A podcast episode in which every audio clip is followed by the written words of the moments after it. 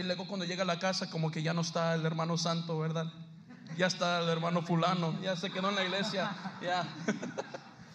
que nomás ya dejan todo y luego regresan a su estilo de vida, de lo que se encuentra allá en el mundo, lo que no edifican la casa, que no trae edificación para la casa. Y luego, ¿qué ve eso el hijo, hermanos? ¿Qué es lo que ve el hijo cuando ve que su padre está empujando todo esto en la iglesia? Pero luego cuando llega a la casa ya, ya deja todo. Es como está abriendo una puerta que dice, oh, entonces no, en realidad no es muy importante, pues, porque ¿qué es el punto de hacer todo esto si va- vas a actuar igual en, en la casa, verdad? Do you guys have anything else to say about that? ¿Algo más que pueden Sí, a- algo que puedo aportar es que um, los padres por el eh, están dando el ejemplo de vivir una doble vida. Um, uno, el padre está viviendo una vida enfrente de los pastores, enfrente de los hermanos y en la casa está vi- viviendo una vida completamente diferente. Y eso lo ve el joven y lo aprende y lo pone en práctica. El joven en la iglesia es una persona, los jóvenes con, en la escuela son una completamente diferente persona, los jóvenes en su casa son una, una completamente persona, nueva persona. Y lo, igual que los padres se comportan cuando, ah, cuando están grandes, los, hijos cuando crezcan, lo mismo van, a hacer, se van a comportar en una manera hipócrita, porque se lo aprendieron de los padres. Y eso pues debe de reconocer los padres, porque porque deben de tomar responsabilidad pues de eso, porque de, que eso lo están enseñando a los jóvenes que están viviendo una doble vida. Ah, una cosa que quisiera solo agregar antes de ir a la siguiente pregunta em, es que cuando un, un joven naturalmente es un camaleón, ¿ok? ¿Y qué es lo que uno, ahorita voy a explicar? Que cuando uno entra a una nueva ambiente, el, el joven quiere sentirse parte del ambiente. He doesn't want to miss out. He doesn't want to not fit in, ¿ok? Entonces, uy. um,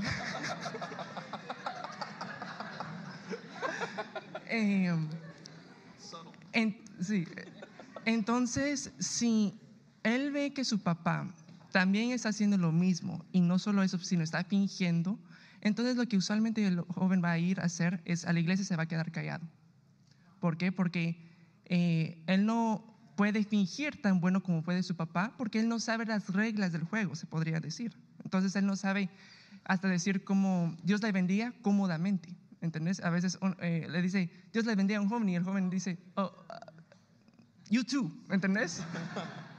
es porque no está cómodo con ese lenguaje. Eh, igual como alguien que no le enseña cómo decir gracias o con permiso. ¿Sí?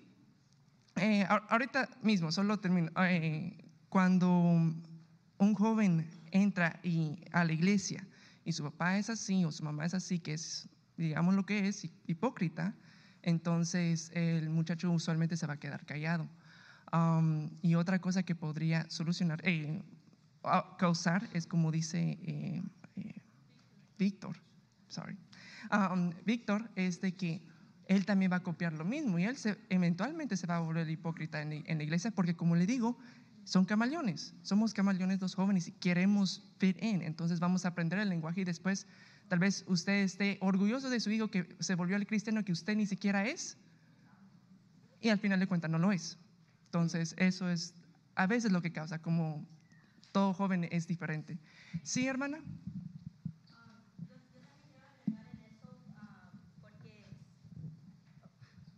Porque se lo digo de experiencia, porque ah, también como hay, yo sé que hay padres que sus jóvenes no van a la iglesia y luego si ellos ven que, que, que eres otra, otra persona en la iglesia y otra en la, clase, en la casa, ellos pueden decir, oh, entonces ¿para qué te sirve la iglesia? Entonces ¿para qué yo voy si, si ni siquiera te está cambiando? Y es, eso, eso le hace sentir al joven, ah, entonces si mi mamá no cambia, entonces yo para qué voy a la iglesia o por qué sirvo a Dios. Y pues eso también puede, puede afectar a un joven. Um, estoy de acuerdo. Oh, there's no volume. Um, estoy de acuerdo en todo lo que están hablando y no el ejemplo de los papás, pero también algo que explicaba el apóstol es la escuela que nosotros recibimos como jóvenes. Y a veces cuando nuestros padres están muy involucrados en la iglesia, y esto creo que hemos escuchado como testimonio de otros hijos de pastores, se olvidan de sus propios hijos. So de ahí, ¿cuál es la escuela que el joven está recibiendo y de quién? Y no solo es de la gente afuera de la iglesia, sino también la gente adentro de la iglesia. Me han enseñado a mí en mi hogar, la peor gente es la que va a la iglesia. ¿Qué es lo que nos hace diferente? Es que nosotros hemos reconocido nuestro error y sabemos que necesitamos ayuda y la única persona que nos puede dar ayuda es el Señor. So, ¿quién nos está enseñando a nosotros lo bueno, lo malo? Y, y, you know, eso es lo que nos está formando. Y no es necesariamente siempre nuestros padres, sino también la gente que nos rodea todo el tiempo. Y una cosa más an- antes de pasar a la siguiente pregunta, no siempre es malo así. A veces hay, hay casos donde el joven no va a la iglesia porque se enojó con la iglesia, en sí a las personas de la iglesia o está enojado con Dios por algo que pasó. Am, pero a veces el testimonio de ver el padre que está fiel en la iglesia le hace cambiar al joven, que, que mira que pasa todo eso, pero todavía está ahí. Entonces le, le hace pensar, le, le hace querer ver qué, qué hay, qué, qué es eso, por qué está así, por qué no se, por qué no se siente como yo. Y se hace querer regresar.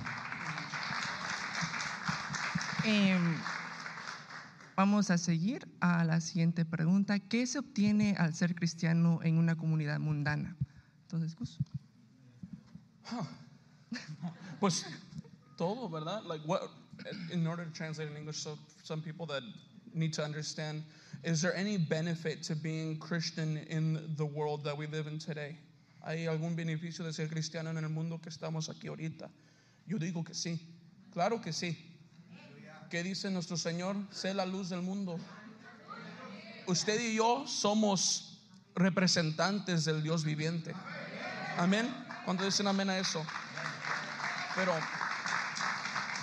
siento que en saber eso, usted y yo tenemos una responsabilidad de entregar y llevar esa palabra a los que no tienen, ¿verdad? Porque hay muchos en este mundo que no han conocido nada de la verdadera amor de Cristo, no han reconocido que es que es una vida que nosotros hemos vivido. Como ustedes ya han escuchado de cada uno de mis hermanos, nosotros ya, ah, muchos de nosotros nacimos en, am, en, lu- en lugar- hogares cristianos, ya, ah, gracias a Dios, ¿verdad? Gracias a Dios por eso, y, pero hay muchos, de, hay muchos jóvenes en este mundo que no recibieron ese privilegio, que no recibieron em, ese estilo de vida. Pero no es porque Dios no quiere que vivan en esa vida, pero que, que dijo el Señor para que la gloria del Señor sea manifestada en su vida. Amén. Entonces, me recordé de un versículo, yo sé que much- todos los pastores aquí ya, ya, ya lo conocen ya, porque ustedes ya saben la Biblia del principio al fin, ¿verdad? Pero para los que necesitan volver a recordarse de la palabra, vamos a checar en Marcos 8, 34. No voy a leer todo, a lo mejor sí lo voy a leer todo, pero a ver. You said you have it? Are you going to read it? I'm gonna look for it in English.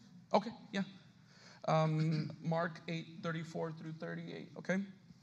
Y llamando a la multitud y a sus discípulos les dijo, si alguno quiere venir en pos de mí, niéguese a sí mismo, tome su cruz y sígueme. ¿Cuánto dicen amén? Porque el que quiere salvar su vida, la perderá. Pero el que pierde su vida por causa de mí y del, Evangelio, la salvará. Pues qué, pues qué le sirve a un hombre ganar el mundo entero y perder su alma. Meditamos en eso un poco. En inglés dice, it's Mark 8, 34 to 38, right? 34 to 38. Um, calling the crowd to join his disciples, he said, "Anyone who intends to become w- to come with me has to let me lead. You're not in the driver's seat; I am. Don't run from suffering; embrace it. Follow me; I'll show you how. Self-help is no help at all. Self-sacrifice is the way. My way to saving yourself, your true self. What good would it do to get everything you want and you lose? And lose you, lose yourself. The real you. What could you ever trade for your soul? If you are embarrassed over me the way I am if you are embarrassed over me and the way I am leading when you get around your fickle and unfocused friends, know that you'll be an even greater embarrassment to the Son of Man when he arrives in all splendor of God, his Father, with an army of holy angels. Porque vemos, hermanos, que todo aquí ya va a pasar. Sabemos que todo aquí no va a permanecer, permanecer, pero usted y yo seguimos a un Dios que sí va a permanecer para siempre. Por eso yo, amén, gloria a Dios. Por eso yo he escogido a sujetarme a esa verdad. Porque si sé que esto va a pasar, ¿qué es el punto de preocuparme de lo que piensa un amigo de la escuela? ¿Qué van a decir de mí si me ven orando por mi comida, verdad? What is my friend? What are my friends going to tell me when they see me praying at church, or what, what are they going to think when they see me talking about God, thinking about God, um, praying at school, in public, or anything? How many of you guys had to give up some things just because you had to go to church? I want to see a show of hands. ¿Cuántos han faltado en otras actividades porque tenían que ir al culto ese día? ¿Cuántos tenían que ir al servicio ese día? Eso es negarse a sí mismo. Eso es morir. What does God ask for us to do? Tienen que morir para poder vivir en Él. Eso es lo que pide nuestro Señor.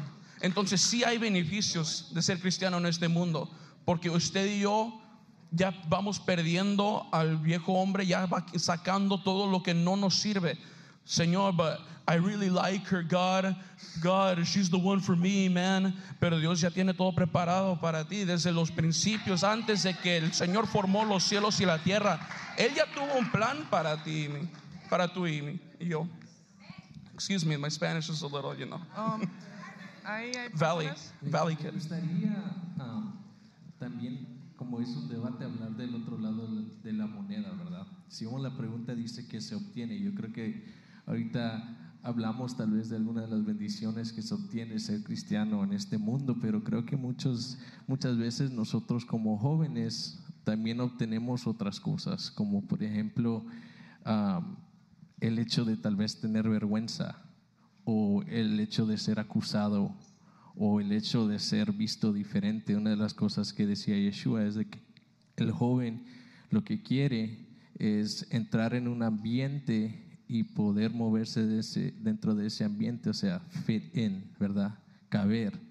Entonces, cuando uno entra a un ambiente y uno es totalmente lo opuesto a lo que es este ambiente, por ejemplo, nosotros somos la luz, pero uno entra a un cuarto oscuro, automáticamente eso se nota, o sea, es la única luz que está encendida. Entonces, ah, una de las cosas que hablaba nuestro apóstol en su clase era de que una de las palabras que él usaba decía que el aprender también era un entrenamiento. Entonces, yo creo que a veces también los padres tienen que entrenar a sus hijos para esas situaciones y también eh, tanto decirles, digamos, los beneficios de lo que es ser cristiano y de todo lo que el Señor nos da por seguirlo a Él, también preguntarles a ellos, es decir, o sea, qué cosas negativas estás recibiendo por tú ser un seguidor de Cristo y enseñarles a ellos, entrenarlos a ellos cómo lidiar con esas situaciones, porque también muchas veces el joven puede sentirse en la iglesia un campeón porque eh, hace esto, hace lo otro, pero cuando va a la escuela, como ya tiene esa identidad de campeón, hace lo que tiene que hacer allá afuera para allá afuera también ser campeón. Entonces, luego tenemos un joven que se convierte en ese personaje del que hablábamos, en el que en la iglesia es una cosa y afuera es otra cosa. Entonces, ¿cómo, digamos, me haría la pregunta yo como padre, o sea, ¿cómo entreno yo a mi hijo para que el hecho de que sea un campeón en Cristo y que tenga esa identidad y todas esas cosas buenas que se le han enseñado en la iglesia, o sea, que no vaya afuera y también trate de ser un campeón en ese ambiente. Entonces, yo creo que eso también se obtiene, se obtiene tentación, se obtiene vergüenza, entonces es importante entrenar a los hijos en la casa y hablar con ellos y preguntarles qué es lo que están ellos experimentando en esa comunidad mundana para instruirlos, entrenarlos y, y guiarlos en lo que es bueno. Sí, um, yeah, right next to you. Este, bueno, para contestar un poquito de, lo, de la pregunta que él estaba haciendo, eh, por experiencia yo pienso que este, el Señor a nosotros los jóvenes nos da herramientas para poder, este, como dice él, pelear contra las tentaciones del mundo. Eh, un testimonio que quiero compartir es, yo creo que en esta generación, something that we struggle with a lot this generation is mental health. Um, y yo he tenido muchas amigas que batallan mucho con, con sus sentimientos y con um, la ansiedad, depresión y todo eso. Y por alguna razón, bueno, yo sé cuál es la razón, pero ellas vienen a mí y me dicen, oh, like, no sé, me está pasando esto, y vienen a mí llorando y me dicen, no sé qué hacer, um, I'm struggling, ¿cómo le haces tú? Porque yo miro que tú, este, you know, you, you seem like you're fine, how do you do it? Y yo siempre les digo, well, honestly, my answer is God. God has always given me the tools to be able to, um, you know, always fight I'm not gonna say, I don't tell them that, you know, like, yo no, yo no batallo con esas cosas también. Yo sí batallo con esas cosas. Pero yo sé que el Señor me ha dado herramientas para poder pelear contra esas cosas. Entonces, yo creo que uno de los beneficios de este, esta, es ser cristiano en una comunidad mundana es saber que el Señor nos da herramientas para poder pelear contra esas cosas.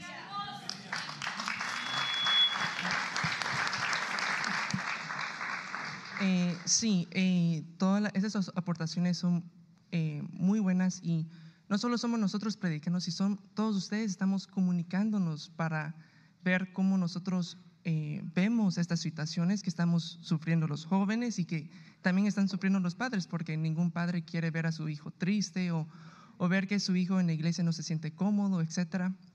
Pero creo que algo que es muy importante es de que muchas veces, y lo he visto muchas veces yo mismo, que los padres oran para atar sus hijos a la iglesia. Hay muchos actos proféticos que se hacen. Y no estoy diciendo que eso sea malo. Estoy diciendo de que no es suficiente, porque creo que muchas veces eh, es como amarrar una bicicleta a un palo para que nadie se la robe. ¿Entendés? Es como, no, sí, todavía la pueden cortar pueden hacer algo. Y lo peor es que si tratan realmente, hasta pueden dañar a la bicicleta y tratando de robársela. Entonces, em, yo creo que muchas veces ponemos a la iglesia para que sean los guías espirituales de nuestros hijos, o bueno, de sus hijos, yo no tengo hijos, pero... Eh, porque especialmente creo que es muy peligroso con ser hijo de pastor o ser hijo de una persona que trabaja mucho en la iglesia o que sirve mucho en la iglesia, porque usted no solo trabaja en lo secular, o si usted está a tiempo completo, usted trabaja como ser pastor. Eh, y eso quita tiempo, ahorita eh, eso quita tiempo de usted instruir usted mismo a sus hijos. Y a veces muchos dicen, bueno, me oyen predicando. Perdonen, hermanos, pero eso no es suficiente, porque usted es su pastor y su papá. Usted no está haciendo los mismos trabajos a la misma vez. Usted cuando llega a su casa es su papá y tiene que ser un buen papá y una buena mamá. Y cuando está en la iglesia, usted tiene que ser su buen pastor y su buena pastora, porque no puede hacer las dos cosas a la misma vez, hermanos. Y es muy importante, no solo con los pastores, si usted es anciano, si usted es servidor, lo que usted sea, no puede decir, bueno, me ven en la iglesia. No, hermanos, es muy importante de que en la casa usted tengan estas pláticas como nosotros estamos teniendo. Em, vamos a dejar, por favor, eh, un poco breve porque tenemos que seguir, al, estamos a la... De acuerdo totalmente con lo que opinabas ahorita. Eh, nosotros somos pastores recién, no somos muy, muy corridos en, este peregrinaje. Soy mamá también, tengo una hija de 22 y una de 20. Eh, desde mi juventud, aún antes de casarme, he servido en la iglesia. Mis hijas crecieron en el Evangelio. Creo que cometí el error como mamá y como es una sesión abierta de honestidad, de confiar que los maestros de Salacuna, los maestros de Parvolitos avanzado, iban a darle esa educación a mis hijas. Llegábamos temprano, las poníamos en sala cuna y nos íbamos a la casa y terminábamos el día. Entonces, lo que me ayudó fue que en, en transcurso de la escuela al trabajo les daba palabra, les contaba historias, pero descuidé mucho ese uno a uno, lo que tú comentabas ahorita con ellas. Preguntarles qué opinas, qué sientes, cómo ves, cómo te va en la escuela. No hacer eso eh, es como entregarlos a, a un dinosaurio y arréglatelas como puedas. Entonces ahora ya son casi adultas y batallan con esa idea de identidad. Soy cristiana, no soy cristiana, o solo debo de tener un parámetro de vida, ¿verdad? Donde me haga ver eh, madura, estable, pero mi conexión con Dios no está allí. Y eso viene del descuido de los papás, ¿verdad? Entonces, como pastores, tenemos que levantar un eh, grupo de personas que prepare soldaditos, ¿verdad? Eh, muchas veces subestimamos y menospreciamos al niño y creemos que no entiende y que no sabe. Y el niño es muy sensible a lo espiritual. Yo trabajo en una escuela y he trabajado en todos los niveles y el niño es súper, eh, es una arma en las manos de Dios si la sabemos usar, pero la hemos descuidado, ¿verdad? Totalmente de acuerdo en lo que estás diciendo en el sentido de tenemos que conversar con nuestros hijos, tomar en cuenta lo que piensan y poder traer una respuesta bíblica, pero también ah, honesta a la realidad que ellos viven y no tratar de decir, pues Dios todo lo arregla, Dios todo lo arregla, sí, pero ¿cómo? ¿Verdad? Entonces, ah, mi opinión es, los papás tenemos que comunicarnos, los pastores tenemos que acercarnos a los jóvenes y verlos como nuestros hijos y poder comunicarles lo que les espera. Perfecto.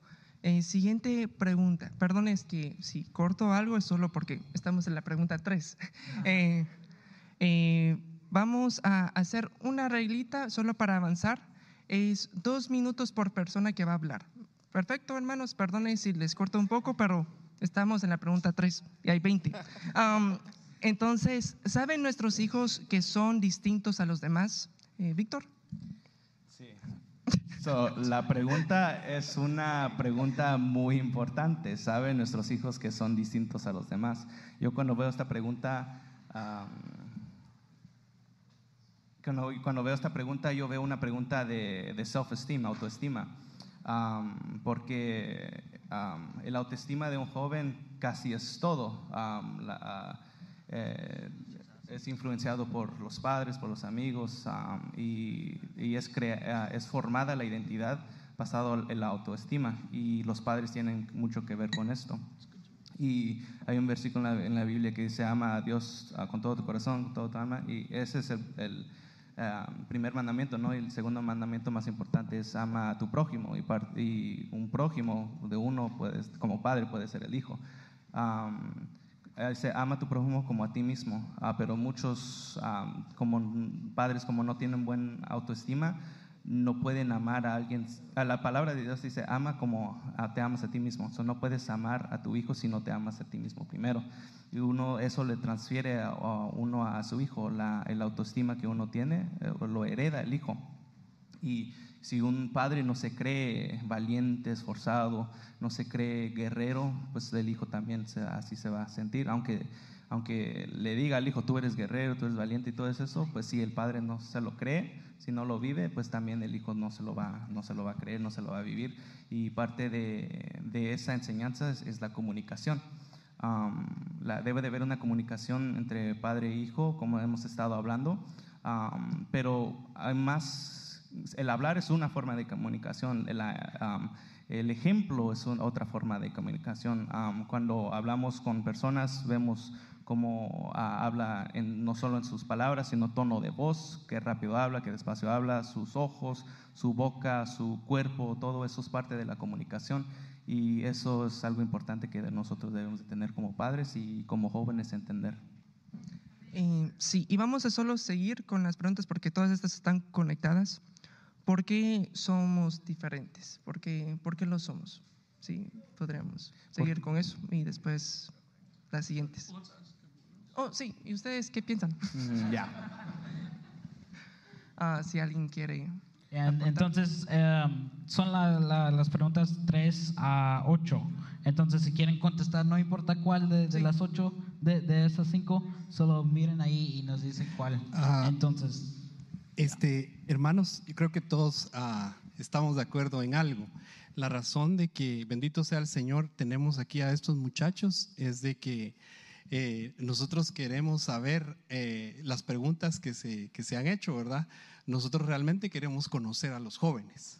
Nosotros los queremos conocer a ustedes y saber de toda la juventud que- hay aquí, eh, cómo es que nosotros en este tiempo podemos eh, ayudar. Entonces quisiera pedirles que nos limitemos a que ese- sean solo preguntas, para que sean ustedes los que nos respondan, porque el foro es de ustedes, para que no vayamos nosotros a tomar el lugar que les corresponde a ellos. Amén.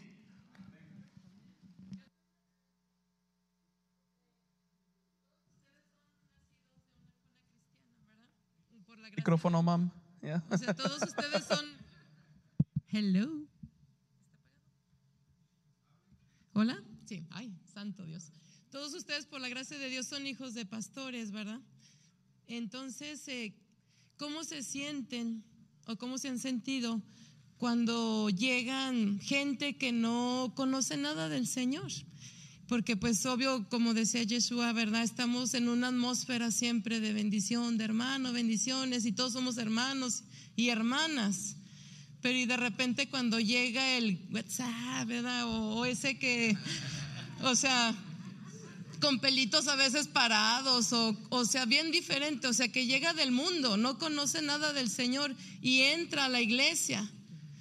¿Ese joven o esa jovencita se siente aceptado o ustedes lo que han visto, lo que han experimentado ustedes como hijos de Dios que nacieron sin experimentar eso, eh, ¿cómo los aceptan? ¿Se- ¿Esos jóvenes se sienten aceptados o se sienten rechazados?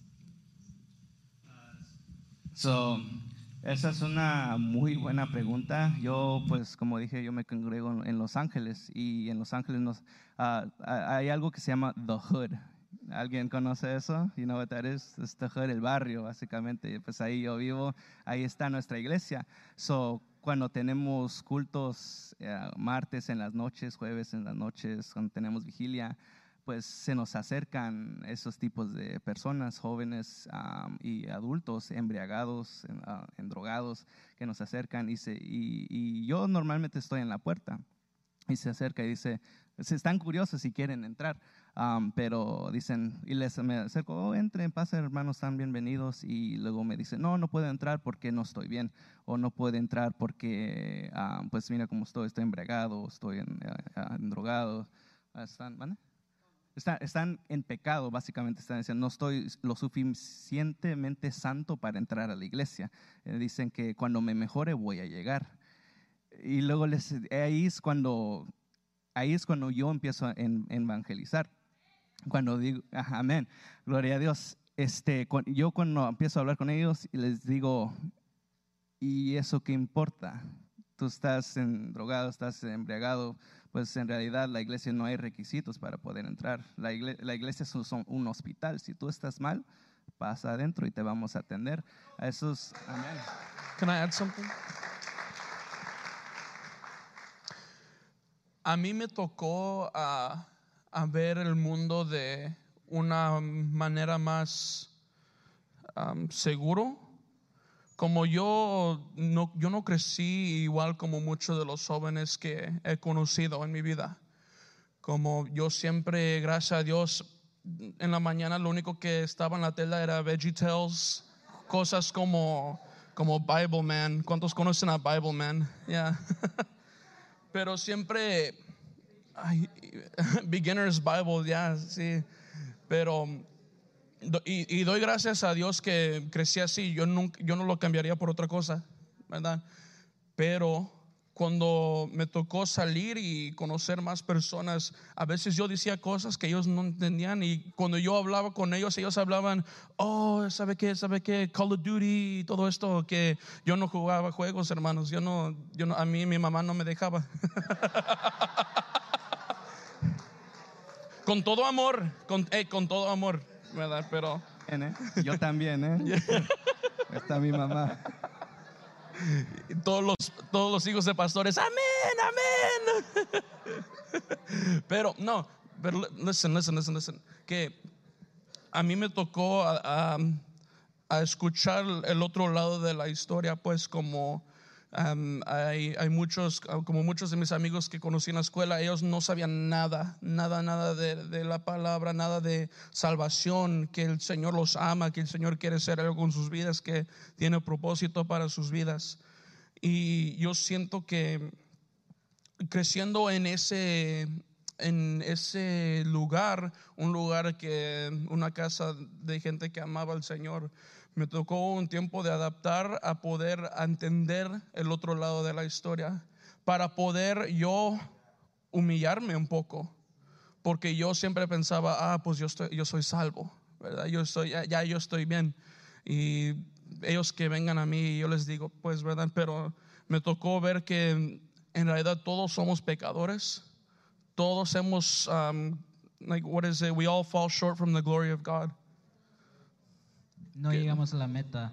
Sí, pero por eso tenemos gracia por medio de Jesucristo. Y cuando reconocemos eso como cristianos ya salvados, que todos somos pecadores y todos necesitamos un Salvador, es cuando ahí puedo yo conectarme a, a la mente de esa otra persona y decir, sabes que Cristo te ama. Yo sé que lo que estás pasando ahorita no es bueno y yo sé que tú lo sabes también, pero sabes que hay una salida, hay una forma de, de poder salir de donde estás ahorita. Tu padre no te ama, pues hay un padre que sí te ama. Amén. Si fuiste rechazado, hay alguien que te invita, alguien que te guarda, que te protege y no te va a dejar. Ese es el Dios que yo sirvo. ¿Has oído de Jesucristo? Aquí recíbelo. Y así, es así, de esa manera. If you have friends at school who, um, who you talk to every day and every day, and then you see an opportunity where they just feel like they're not okay, sienten que, que, que les va mal o hay algo en sus corazones que no está bien, ahí es donde puedes preguntar, hey, are you okay? Y ahí, ahí es donde, pone, donde sacas la mano, pues, um, where you extend your hand out for help. Son Ay, formas así de. Solo vamos yeah. a dejar que. Oh, right, yeah. Yeah. Forgot two minutes.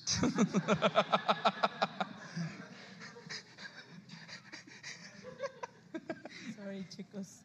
Este, mi pregunta es, puedo hacer cualquiera de las preguntas, ¿verdad? Que están ahí. Y cualquier pregunta que quieras. Ok, yo quisiera saber acerca del bullying, ¿verdad? O sea, porque en mi época, eh, alguien que decía soy cristiano decía, oh, eres, sos ale- eres aleluya, o eres pandereta, o eres de los locos, ¿verdad? Era como ese tipo de bullying, por decirlo así. Y uno decía, pues, Um, pero ahora en este tiempo quisiera saber, no solo a ustedes, sino que también a, a los jóvenes que están aquí, ¿verdad? ¿Cómo enfrentan ustedes el bullying?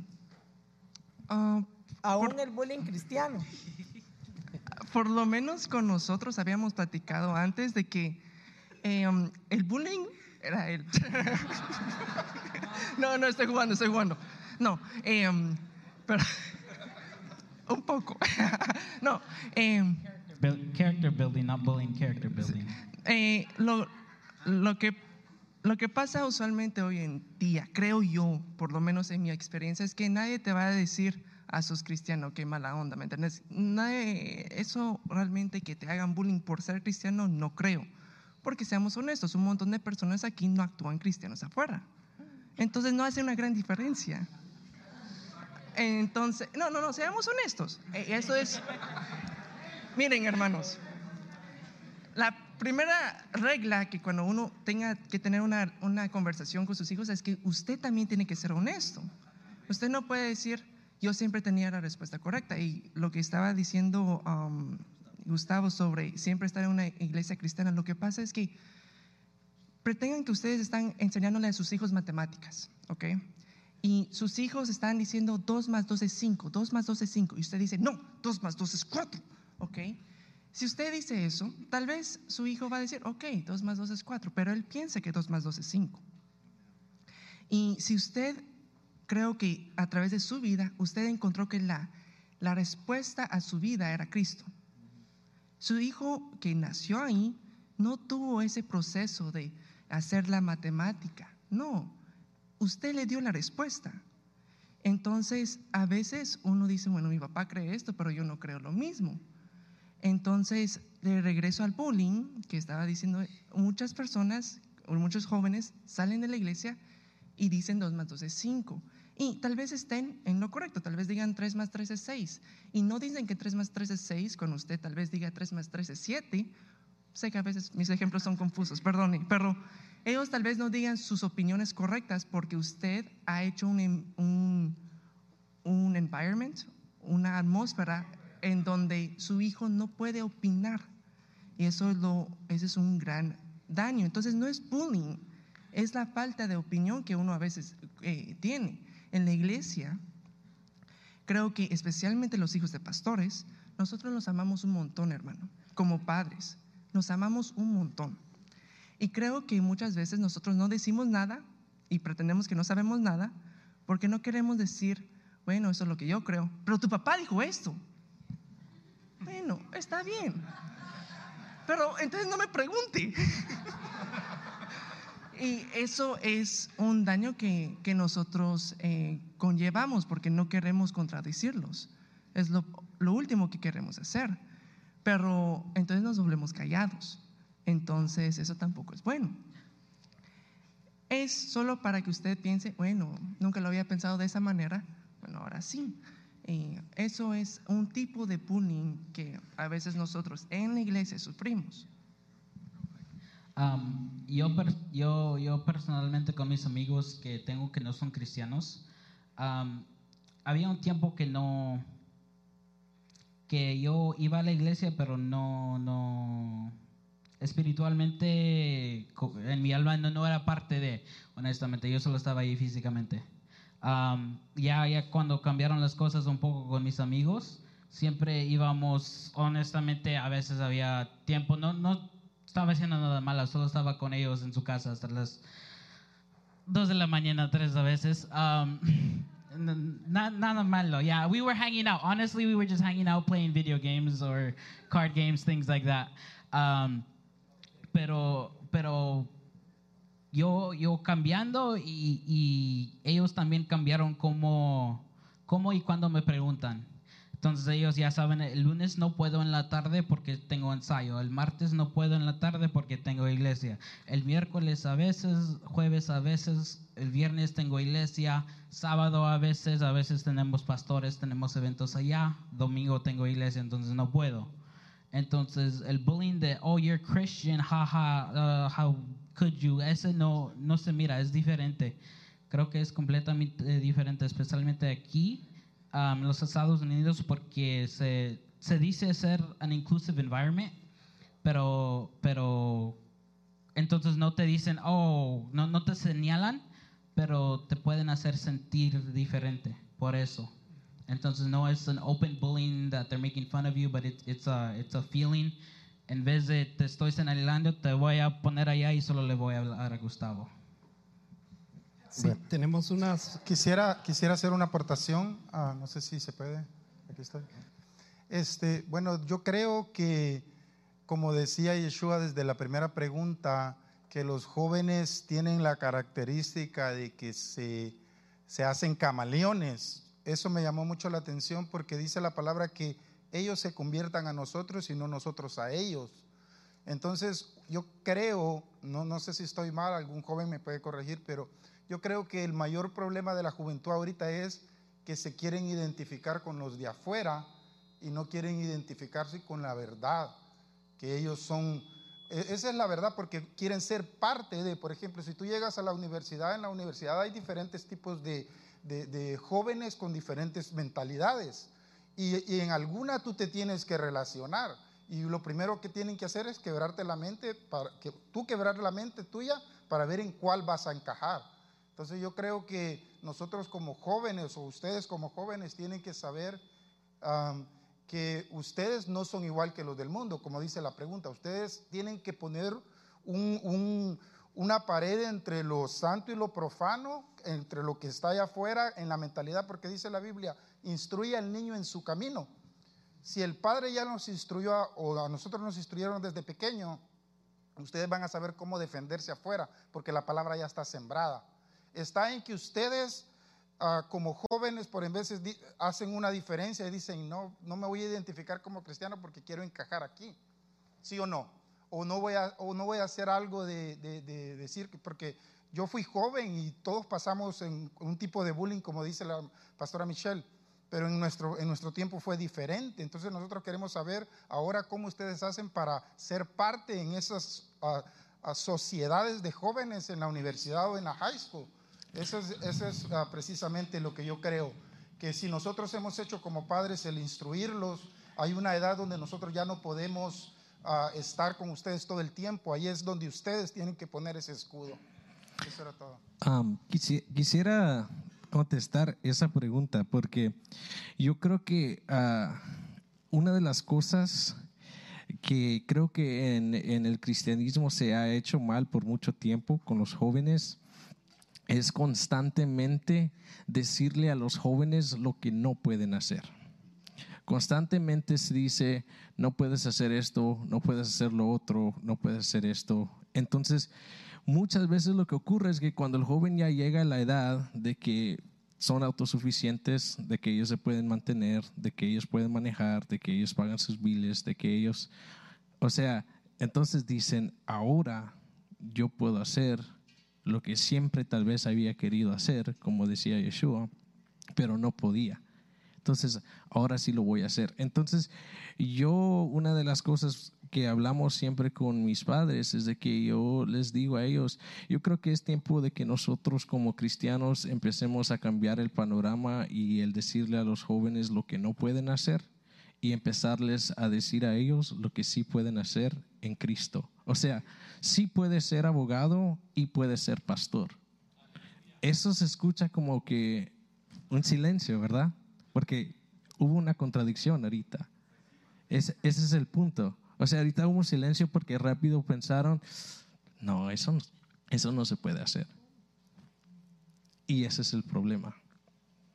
De que al joven hay que decirle lo que sí puede hacer y que sí es posible. Porque en el mundo sí se los dice. Por eso es de que cuando van a las escuelas hay diferentes grupos, sociedades, donde entre sí mismos se apoyan. Entonces, tú sí puedes ser el mejor estudiante, tú sí puedes ser el mejor abogado. Nosotros sí aportamos para esto. O sea, nosotros sí vamos a pagar para que tú estudies. Y tal vez en la casa se dice, no, para que vayas a recibir una clase o que te vayas a meter a un programa, no, para eso no, no tengo. Pero para que vayas a un retiro, ahí sí. Entonces, hay, hay esas, esa es una de las cosas que se tiene que cambiar. O sea, puedes ir a, tu conferencia eh, de estudio, a tu seminario de estudio, tanto en la escuela, quiero que triunfes, pero también puedes ir al retiro, lo puedes hacer las dos cosas. Y tú puedes llegar a alcanzar ser un profesional y ser verdaderamente un ministro. Y, gloria a Dios. Y, y es ahí, hermanos, donde si vemos, eh, eh, digamos, the bigger picture, o sea, póngase a pensar usted en 10 años, 20 años, o sea, ¿cómo cambiaría este ministerio al tener personas en el altar que tanto como son ministros, también son profesionales? O sea, eso cambia la dinámica de todo, de todo. O sea, para hablarle claro y honesto de todo, hasta los diezmos, en las ofrendas, se pueden comprar cosas mejores, se pueden hacer cosas más grandes.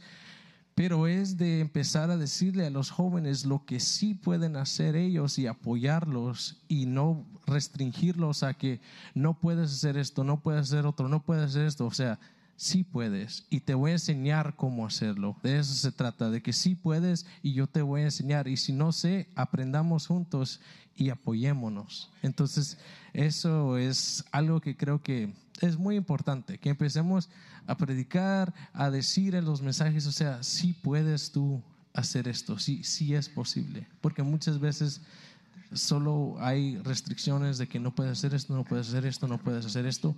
Entonces el joven dice, pues no puedo hacer nada. Entonces, si no puedo hacer nada, si todo está mal, pues mejor me echo a hacer lo malo. Si de todas maneras lo que estoy haciendo ahorita no está bueno, ya perdí. Amén. Amén. Amén. Eh, solo que la hermana Susi no ha podido ah, decir, entonces vamos a dejar. Gracias, Yeshua, por el tiempo. Yo solamente estaba relacionando la pregunta número dos con la nueve, que dice, ¿qué se obtiene al ser cristiano en una comunidad mundana? Ya escuchamos muchas ah, aportaciones, pero dice aquí también, ¿vive realmente con padres nacidos de nuevo o con padres que, perdón, con un padre religioso que se esfuerza por aparentar? Este, les pregunto a los jóvenes, porque uno como padre realmente anhela lo mejor para los hijos, ¿verdad?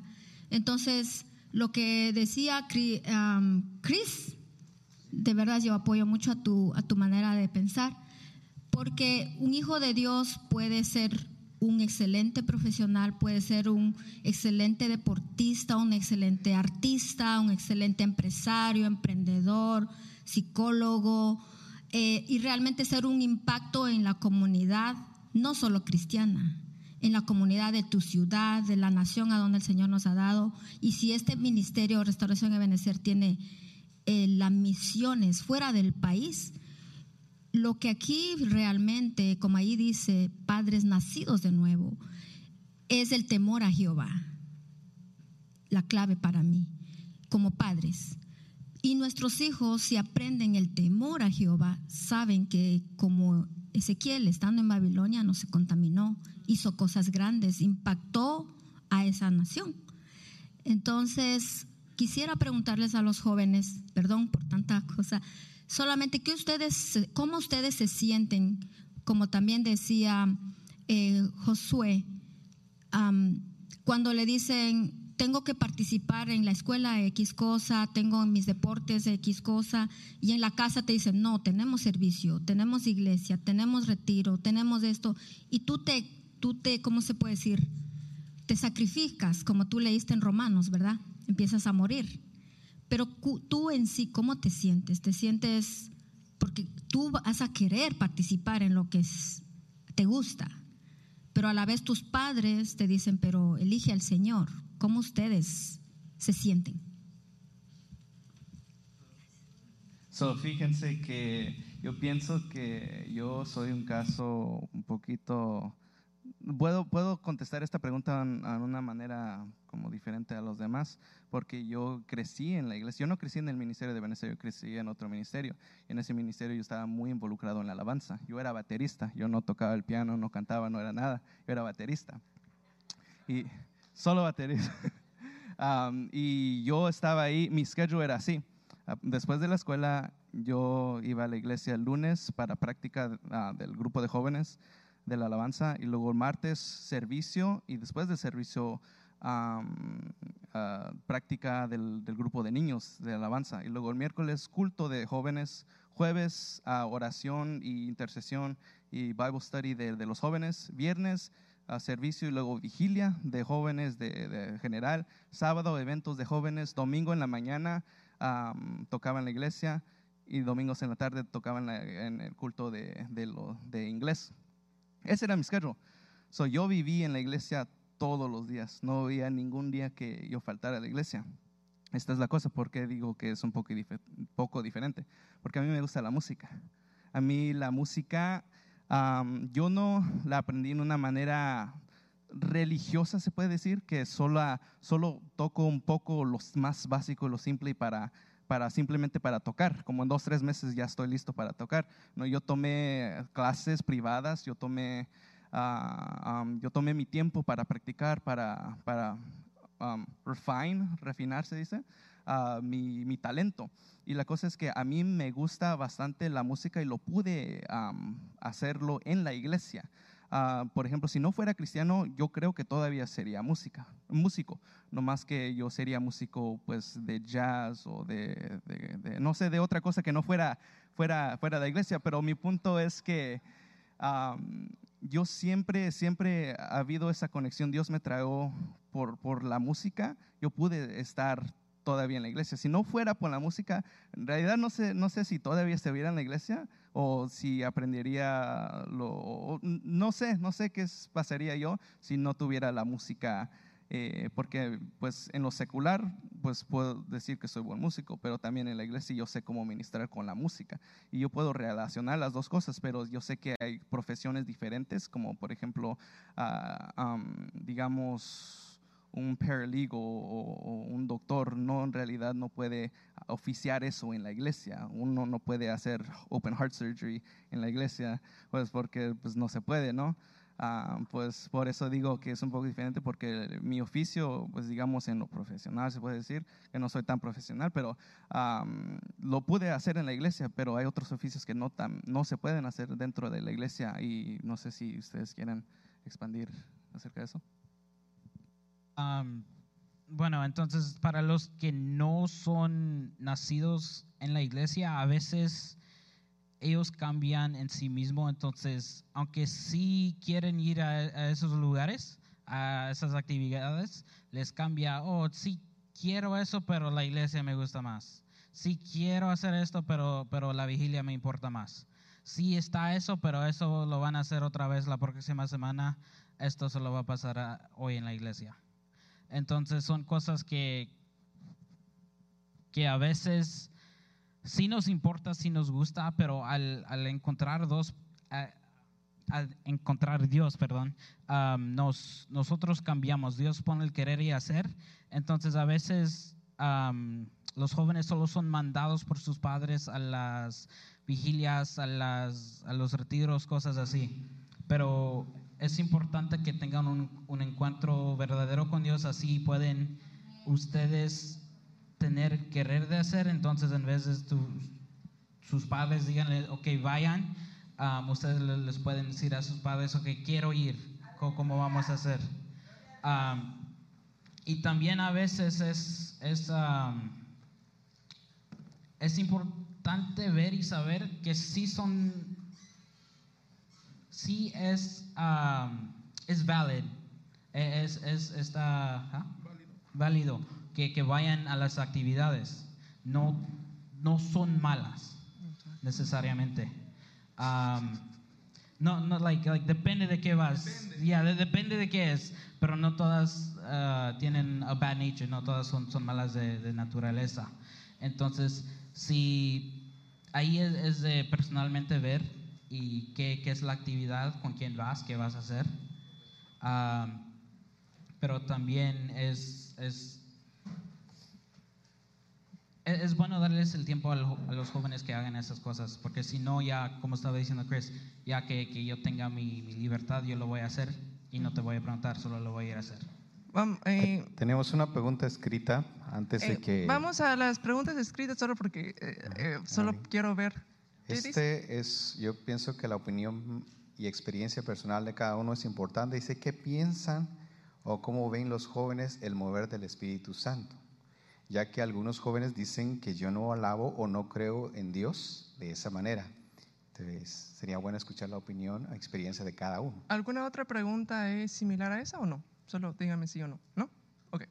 Em, creo que eh, ese es un muy buen punto para ir a una cosa que había, habíamos dicho que íbamos a platicar antes de que mi papá tomó el tema. Pero no, em, una de las cosas que habíamos platicado antes de venir es que cada uno de nosotros, si hubiéramos escribido a nuestros padres, no sé cuántos de ustedes tienen hermanos, yo tengo una hermana y a veces nosotros escribimos a nuestros padres en diferentes maneras. Y a veces nosotros, yo digo, mi papá no es así. Ya, bueno, tal vez no fue así contigo, pero conmigo sí fue así, ¿entendés? O tal vez yo digo, mi mamá es así, y ella dice, no, bueno, conmigo no es así. Entonces, aunque son las mismas personas, tenemos diferentes opiniones de esas mismas personas.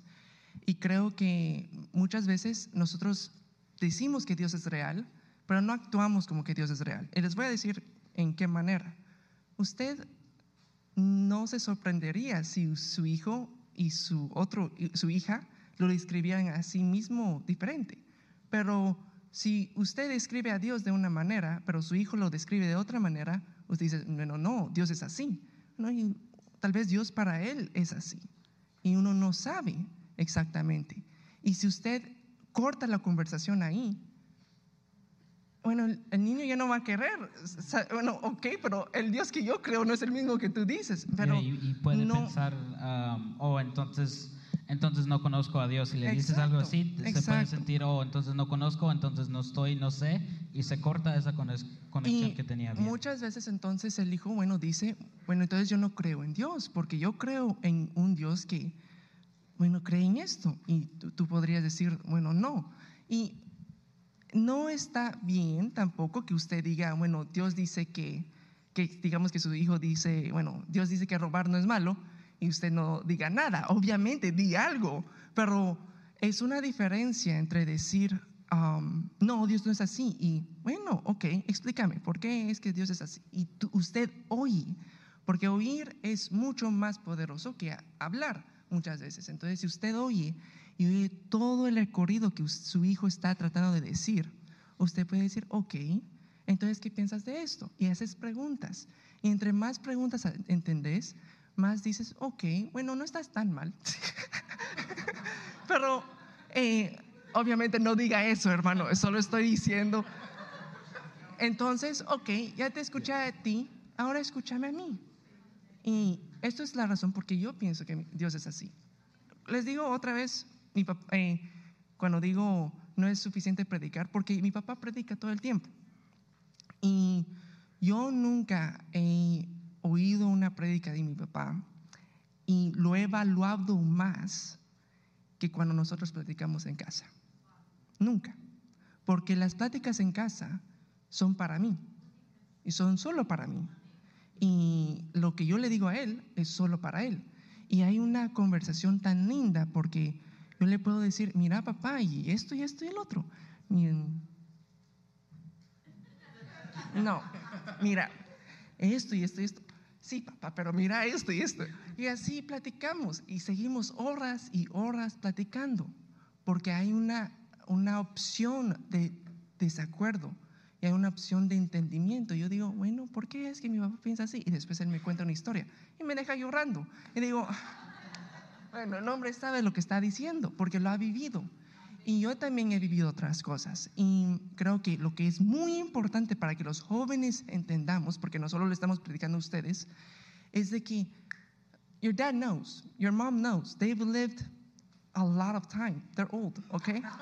Um, y respe- yeah, res- respectfully. No, pero seamos honestos. Creo que todos los jóvenes vemos a nuestro, eh, nuestro yo de siete años y decimos, bueno, era tonto, ¿me entendés? No sabía nada. Y créanme que ustedes todavía van a tener crecimiento donde van a ver su yo de 19 años y decir, bueno, no sabía nada. Entonces, sean abiertos al entendimiento que también tienen sus papás. Ah, sí, ah, eh, Franklin. Solo, solo quiero leer un versículo acerca de lo que decía, eh, la- de la pregunta que decía el hermano, ¿verdad? Porque le entendí que decía de que si no alaba, si no ora, entonces este, no cree en el Espíritu Santo. ¿Cómo creer en el Espíritu Santo, verdad? Eso fue lo que yo entendí. Pero este versículo de Juan 16, 13 dice, ¿verdad? Pero cuando Él, el Espíritu de verdad, venga, os guiará toda la verdad, porque no hablará por su propia cuenta, sino que hablará todo lo que oiga y os hará saber lo que habrá de venir. Entonces, eh, dice que cuando venga. Entonces yo creo que alguien que no ha experimentado el Espíritu Santo y cree que no existe, creo que lo que debe de anhelar es que venga, ¿verdad? Para poderlo conocer. Entonces cuando el Espíritu Santo venga sobre esta persona, el Espíritu Santo lo va a guiar a toda verdad. Y si antes no creía, pues el Espíritu Santo le va a enseñar a creer, ¿verdad? Pero el hecho de que no sienta el Espíritu Santo, de que no vea el mover como lo ven sus padres, no quiere decir que eso sea eh, malo, ¿verdad? A tal manera de, de discriminar o algo, sino que eh, simplemente hay que anhelarlo y, y- y esperar el tiempo, ¿verdad? Anhelarlo, anhelarlo, anhelarlo, que venga sobre mí para yo también poderlo eh, conocer, ¿verdad? Solo tengo unas preguntas mm, de Facebook. Ok. Este está poniéndose esto muy bueno, ¿verdad?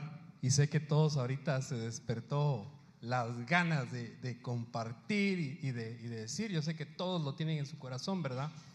Eh, pero yo quisiera, sé que estamos, estamos teniendo una, un, un vaivén muy lindo, pero quisiera poner también un versículo más, ¿verdad? Para poner bases de la palabra de Dios de todo lo que estamos hablando. El libro de Deuteronomio, eh, capítulo 6, versículos 20 al 24, dice, mañana cuando te pregunte tu hijo diciendo, ¿qué significan los testimonios y estatutos y decretos que Jehová nuestro Dios os mandó?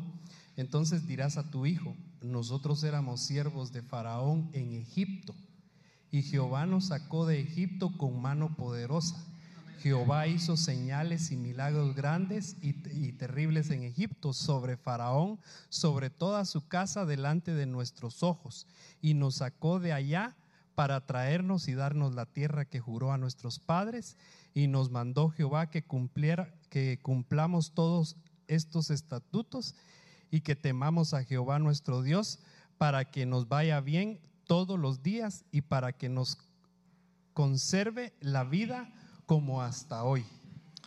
Entonces, fíjese, salir de Egipto. Eh, eh, el Señor nos sacó de ahí y eso es lo que nosotros como padres les enseñamos a nuestros hijos. Hemos salido de allá. Eso, eso ya lo dejamos. Ahora tenemos una nueva tierra que alcanzar, o sea que el Señor nos está dando que tenemos que trabajar por esa tierra.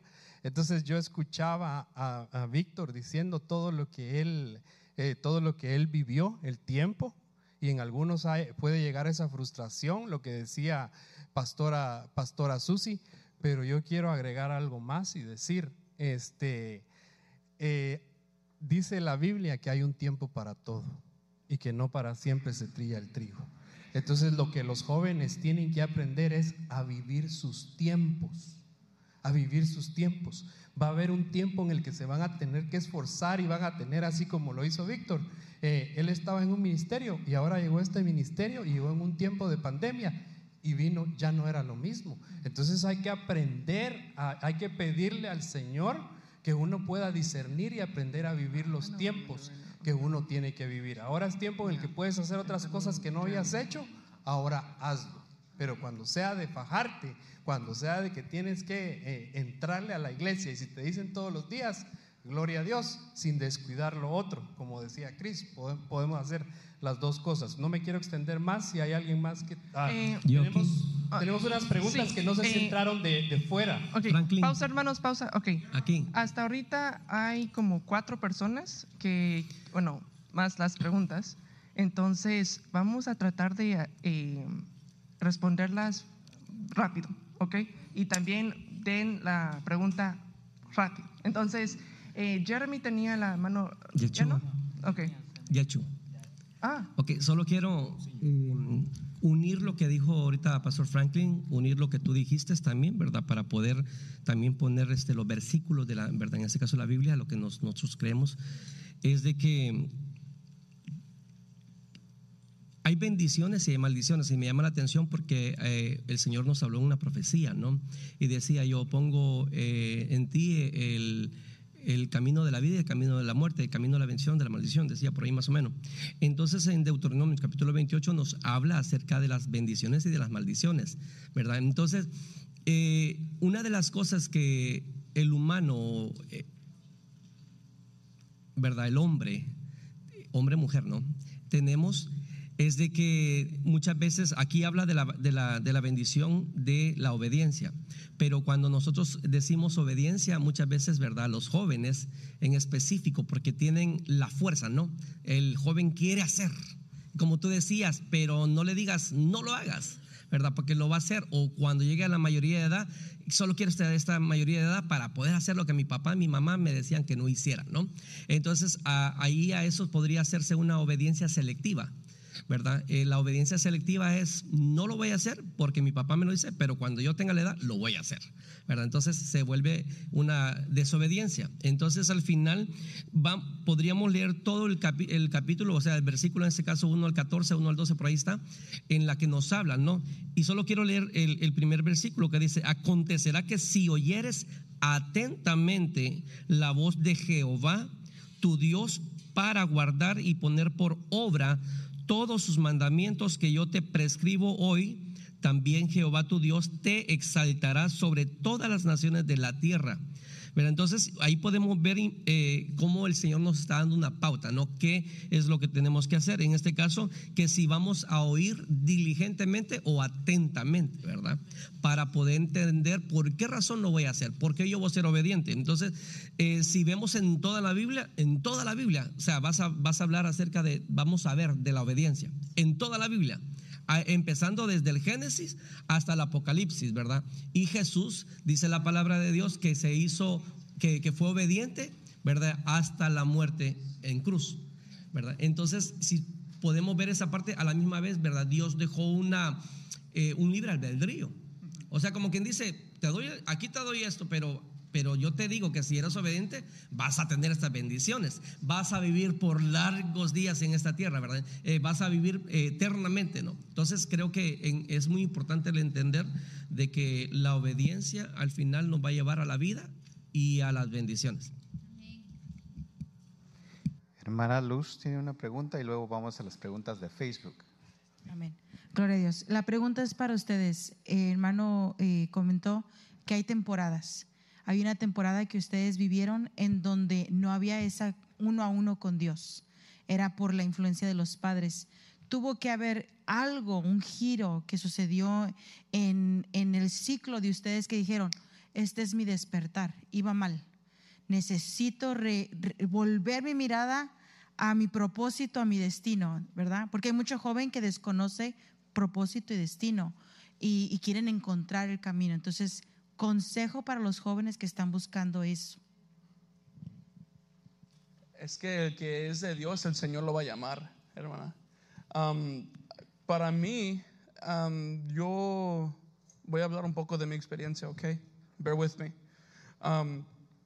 hace como ah, It's okay, I know. Desde que nací, siempre, no, no, no, voy a ir hasta atrás, pero voy a hablar de cuando tenía como 16 años, fue como hace Ah, no, ya me recuerdo. Pero bueno. Ah.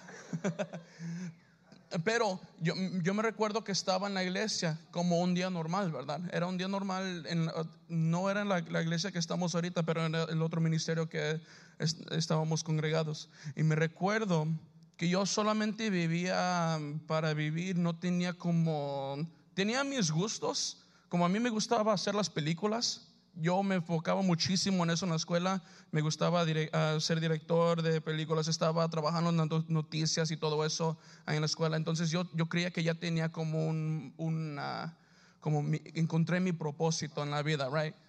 Pero me recuerdo que en esa otra iglesia, antes de que el Señor llamó a mis padres a, a, pastorear acá en Vaiselia, me recuerdo en una profecía que, que, me, que dijo, y siento que esto fue directamente a mí porque no sé por qué, pero cada vez que escucho profecía, nomás lo escucho y digo amén. Pero cuando llegó esta palabra, como algo pasó en mi vida que dije, ah, caray, ¿qué, está, que estoy sintiendo? Y me decía, ¿estás listo para dejar todo para seguirme a mí?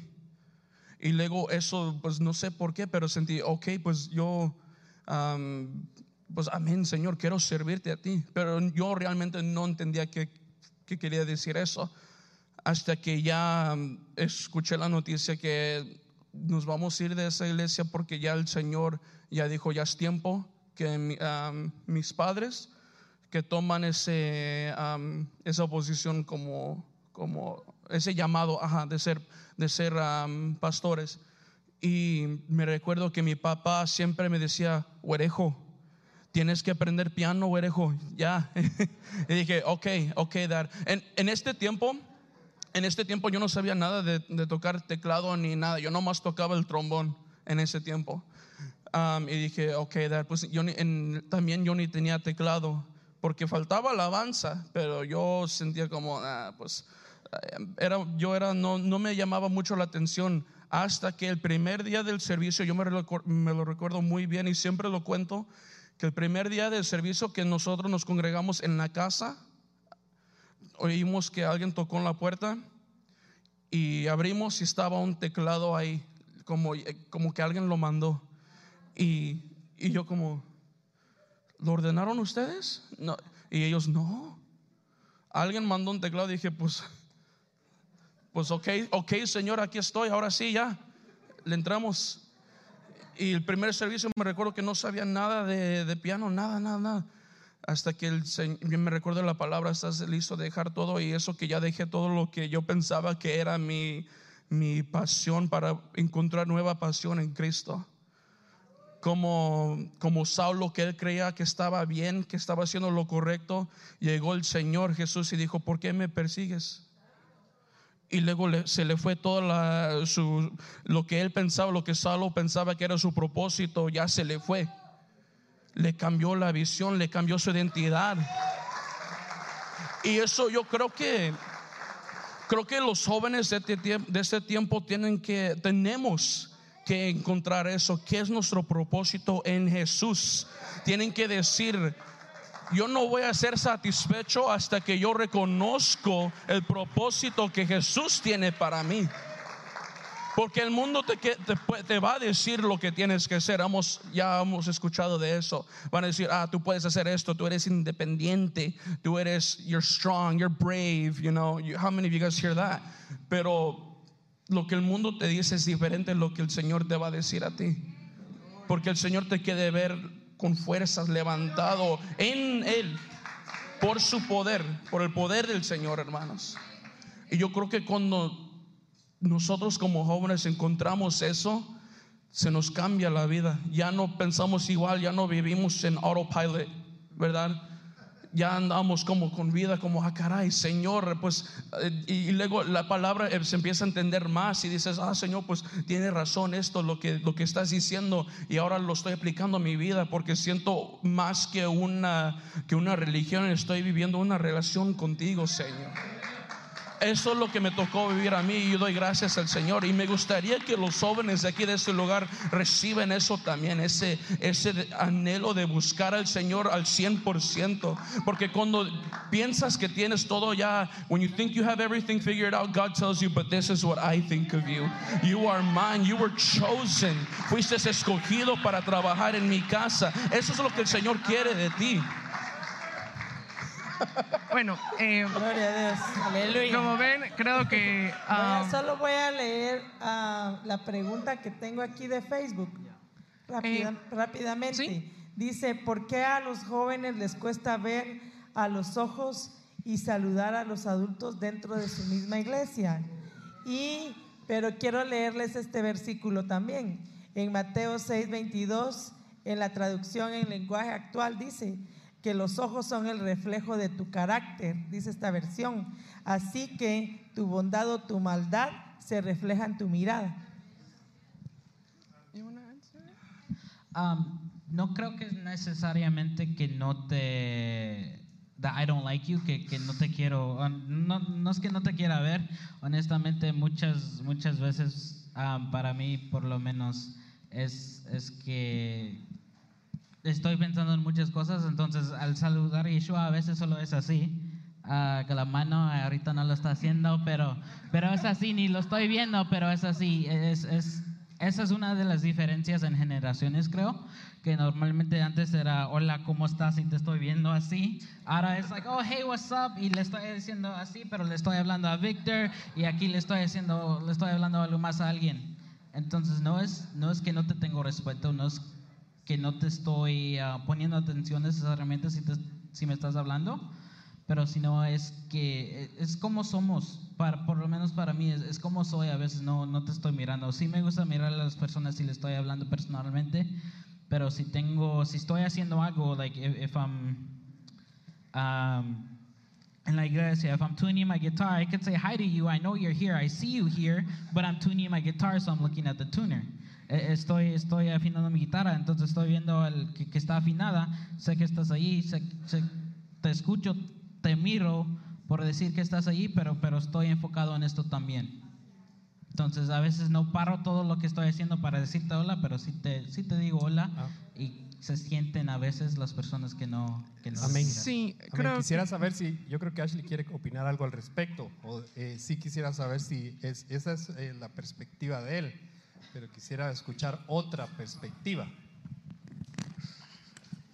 Okay, so I, I completely agree with that point of view, pero creo que muchas veces como jóvenes nos equivocamos mucho.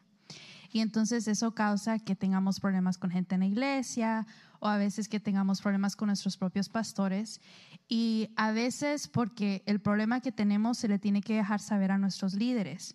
Porque hay que, you know, I, we have to follow certain rules and regulations, porque, you know, todo se trabaja con una orden. Entonces, como jóvenes a veces pensamos, porque mi líder se enteró de lo que hice, porque tales personas estuvieron involucradas, todos saben. Entonces nos da, nos da pena verlos a los ojos porque lo primero que nos puede venir a la mente es, tú sabes lo que yo hice. Y nos estamos señalando a nosotros mismos, pensando que todos los demás nos están señalando, cuando lo único que, que el hermano te quiere decir es, hola, ¿cómo estás? Qué, qué gusto verte otra vez. Aparte de eso, algo que estaban mencionando ahorita es la, el mundo en que nosotros estamos eh, siendo formados. Algo que aprendí yo cuando empecé a ir a Guatemala. En Guatemala hasta este día la mayoría, todos se saludan con un beso en la mejilla y un abrazo. Y si no lo haces es una falta de respeto. Y no es así que te voy a dar un abrazo, que te voy a abrazar así súper fuerte. No, es un abrazo adecuado y uno con respeto. Y eso es lo que un adulto espera del joven, aunque venga de aquí. Pero venimos aquí y estamos caminando nosotros en la calle y si no conocemos al vecino que vive enfrente, no lo saludamos. Y se nos queda viendo y si son ya ancianos, ellos sí nos saludan a nosotros. Yo creo que como jóvenes, nosotros tenemos que recibir esa clase de nuestros padres, de todavía tener ese respeto hacia los ancianos. Hemos escuchado que en las Filipinas hasta este día se respeta mucho, se respeta mucho al anciano, la voz del anciano.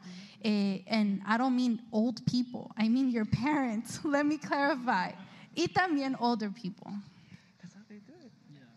Um, sí, vamos a... Hay otra oh, pregunta más de Facebook, dice, ¿por qué les es difícil seguir el protocolo de vestuario dentro de la iglesia? Esto es para los jóvenes. Y administrar, dice específicamente gorras a la hora de orar, ropa tallada a la hora de ministrar o rota. Sí, su opinión.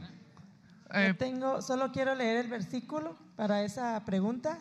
En la, en la Biblia hay una Eh, historia Michelle, de- perdón, perdón, ok. Solo dejémonos que, eh, como las, las preguntas son eh, para nosotros, vamos a ser los primeros en responder y después vamos a dejar que, que las otras personas ah, Solo te voy a poner el versículo de base. Es lo único que quiero hacer es ponerte el versículo de base para la pregunta. Entonces en la Biblia habla de, de unos eh, de, una, de, de una de los Gabaonitas, ¿verdad? Este era un pueblo que hizo un pacto con Josué, pero lo hizo en- engañando y vistiendo ropas viejas, llevando pan seco y todo eso. Entonces eso pues eh, era algo que, que, que ministraba pobreza y que ministraba escasez, ¿verdad? Nada más quería ponerte esa, esa base. Eh, sí, ¿podrías, po- ¿podrías, por favor? Amén. Dice, ¿por qué les es difícil seguir el protocolo de vestuario dentro de la iglesia y administrar? Supongo que habla específicamente en el servicio en el altar. Eh, ok, vamos a, bueno, por lo menos yo creo que muchas veces, eh, y no estoy diciendo que sea malo, ok, solo estoy diciendo lo que creo que pasa, ok, que muchas veces creo que los padres es- tienen sus estándares de su generación. Por ejemplo, si vamos suficientemente atrás, que la mujer enseñe esta parte era un relajo, ¿ok? Que la mujer eh, enseñe los hombros era un relajo. Por lo menos a mí no me gustan tanto los hombros, no, no. No veo hombros y digo, wow. Um, tal vez usted sí, yo no sé. Um, el punto. Al cuartito, ya.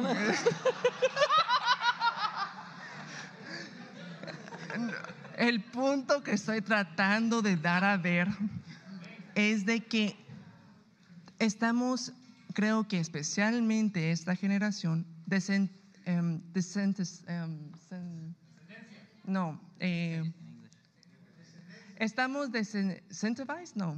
Ok. El punto es que vemos un montón de cosas en la calle. Ok. Digamos sexuales. Seamos honestos, sexuales. Ok. Hay un montón, casi todas las cosas en la calle están ahora sexualizadas.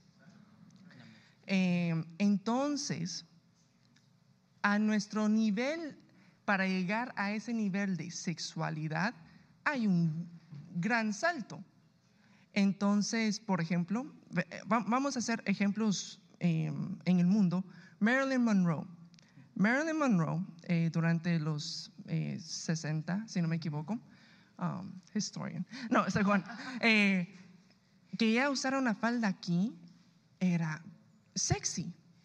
Entonces, creo que para las personas que crecieron durante esa generación, eso es sexy. Entonces, si uno que nosotros creemos, ¿qué es lo que los jóvenes ahora ven que es sexy? Es una persona en bikini menos de eso. Entonces, creo que el nivel de nosotros, creo, no estoy diciendo que sea bueno, otra vez, solo estoy diciendo que la forma que creo que los jóvenes lo ven es que eso no, no nos afecta a nosotros, ¿me entendés? No estoy tratando de ser Kim Kardashian, ¿ok? okay no estoy tratando de llamar la atención de esa manera, porque esa no es la manera que los jóvenes de ahora llaman la atención de esa manera. Pero para su generación tal vez sí. Y creo que si tenemos una conversación como la estamos teniendo, podríamos platicar y decir, sí, pero hay hermanos de esa generación que vienen a la iglesia a consagrarse, a venir a no tener ninguna distracción. Entonces, pongámoslo en esa mentalidad y dígales a los jóvenes, mira, eh, entiendo que para ti no estás tratando de hacer eso y no acusar, porque lo que creo que muchas personas ah, hacen es que una niña o un, niño que se quiere vestir de una manera, ¿y por qué lo quieres hacer? porque me quiero vestir de esta manera, no es ninguna razón. Pero si en lugar de eso, mira, entiendo por qué lo estás viendo así, pero mira, hay personas de esta generación que eso es un poco escandaloso.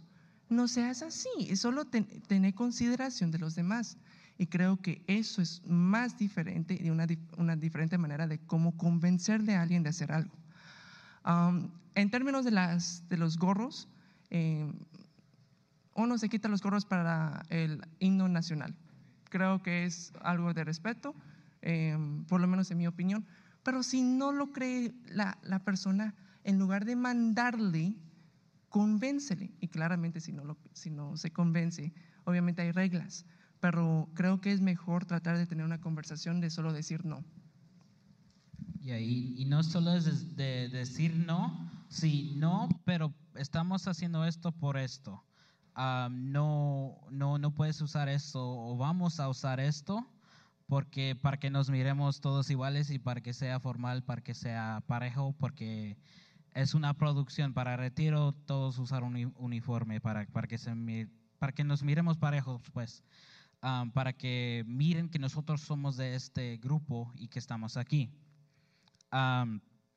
está también lo de no solo lo que estaba hablando Yeshua, sino de que a veces es, ah, pero a mí no me queda ese color.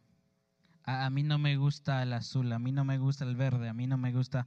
Sí, pero ahorita lo, cuando estamos haciendo cosas para Dios, yo creo que, que son para Dios, no son de nosotros. Entonces nosotros necesitamos aprender a dejar ese yo. y es lo que a veces es, es, es difícil para, para los jóvenes ahorita porque nos están diciendo mucho, oh, you, you can do it, you're independent, you're strong, you're different, and it's okay. Y sí, sí son, sí, sí es, es um, sí está bien que somos diferentes, pero también al tiempo de la iglesia necesitas ponerte, um, creo que yo, I, you have to be formal in my opinion. Um, a veces Yeshua has black jeans, I think that's fine, pero si Yeshua hubiera llegado con, con jeans, con uh, rib jeans, con un montón de hoyos, eso es diferente. Si, um, I'm not grabando, matching, really. al menos si está grabando película, entonces, Yeah, you know, that's- la es película otra está cosa. bien. yeah. Um, pero like, like, es, es un estándar diferente de las personas que tenemos nosotros. Si les preguntan, si le preguntamos a los pastores, creo que cada persona va a tener una diferencia. Lo que, lo que cambia mucho es lo que vemos afuera, como estaba diciendo Yeshua, y lo que es la moda, porque, perdón, pero antes había una moda, ahora hay una moda diferente.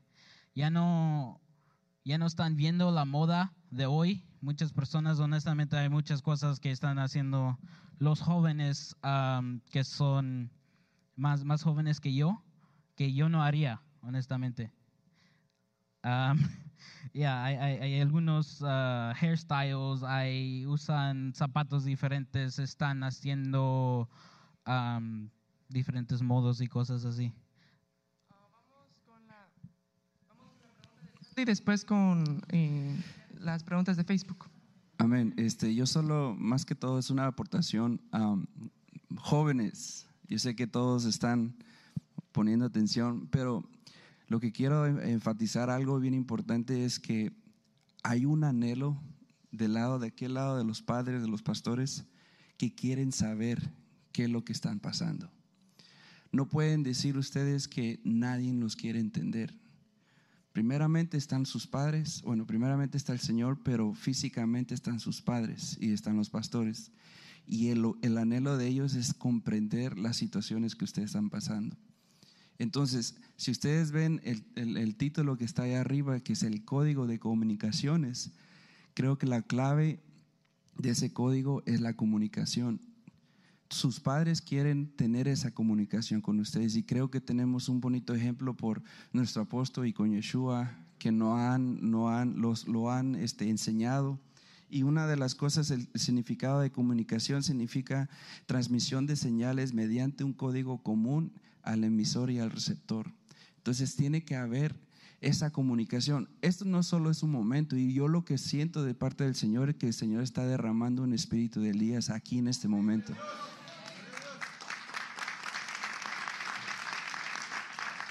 Para que esto se lo puedan llevar en casa y puedan seguir con esto. O sea, que esto no sea solo un momento, sino que sea un principio de muchos momentos más. Amén.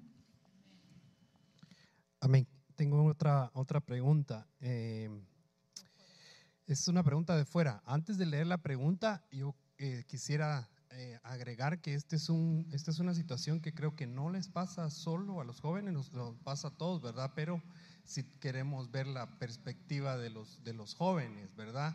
Sabiendo, eh, sabiendo que la pregunta que, la pregunta que está aquí eh, ah, dice, ¿Cómo creen los jóvenes que se puede solucionar el mover de algunos jóvenes que saben el pecado de otros jóvenes y se quedan callados por tratar de ayudarlos?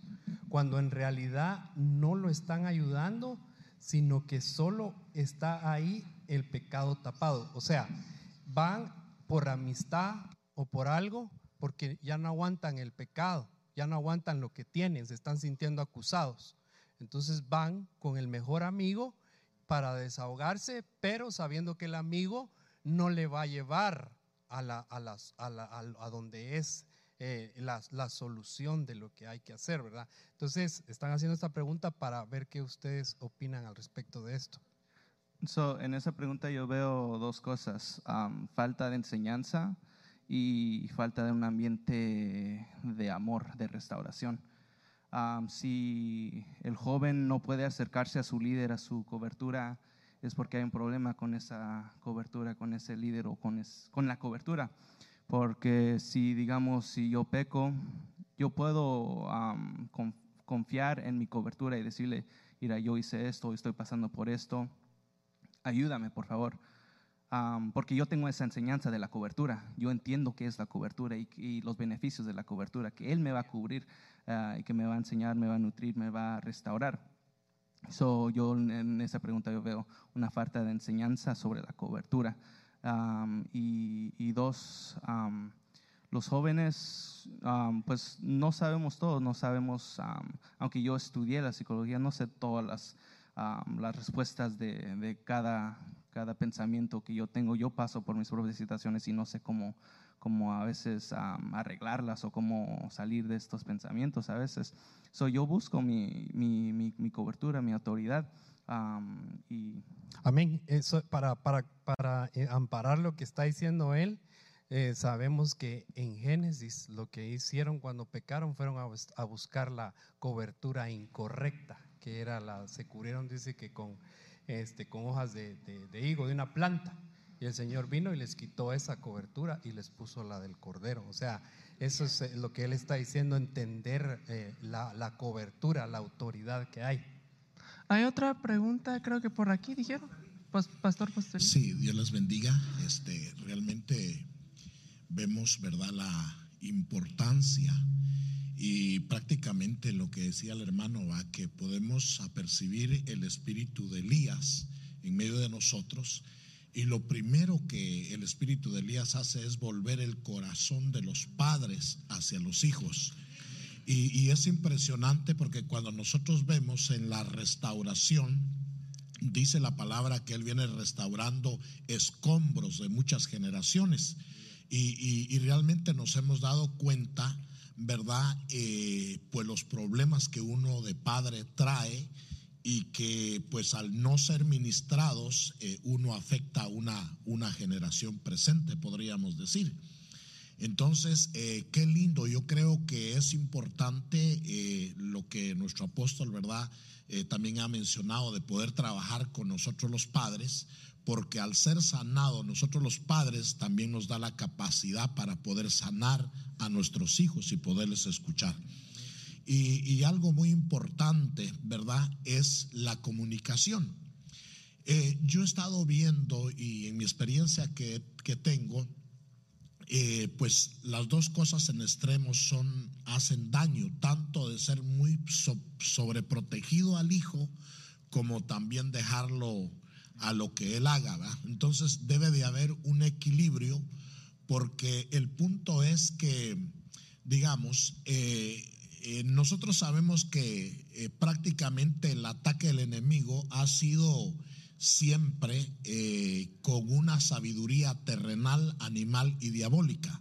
Y prácticamente nos tocó venir a- en esa corriente y muchos de los padres que estamos aquí, ¿verdad? Eh, no nacimos en un hogar cristiano, gracias a Dios, Dios nos alcanzó y nos está restaurando. Pero a la misma medida está, está formando en nosotros una cultura del reino, ¿verdad? Y estamos en esa cultura del reino y lo que yo puedo ver aquí en el principio es prácticamente eh, cómo tener cuidado eh, de poder ser prácticamente receptores de la sabiduría que viene de Dios. Eso es lo, lo primordial. Y las cosas en las cuales no son oscuras o no son grises y no las entendemos, es importante, ¿verdad?, someterlas. Y en este caso, pues el joven, entre más se va abriendo con sus padres, el padre más va comprendiendo cuál es la raíz de la situación para poderle ayudar, ¿verdad? Entonces realmente eh, doy gracias a Dios eh, y los felicito a ustedes, ¿verdad? Porque yo creo que han tenido un proceso y en ese proceso les ha venido enseñando madurez y que ahora ustedes están aquí no para atacar a los padres ni que haya un resentimiento, sino que de alguna manera diciendo esto fue lo que me afectó y esto es lo que debemos de, poner más cuidado, ¿verdad? Entonces esto es, es impresionante, maravilloso, porque entonces se une la fuerza de los jóvenes y la sabiduría de los ancianos. Y creo que viene un comienzo de restauración en todas las áreas. Amén. Gracias. Tenemos dos minutos, entonces, eh, pero segundos, por favor, perdonen, es que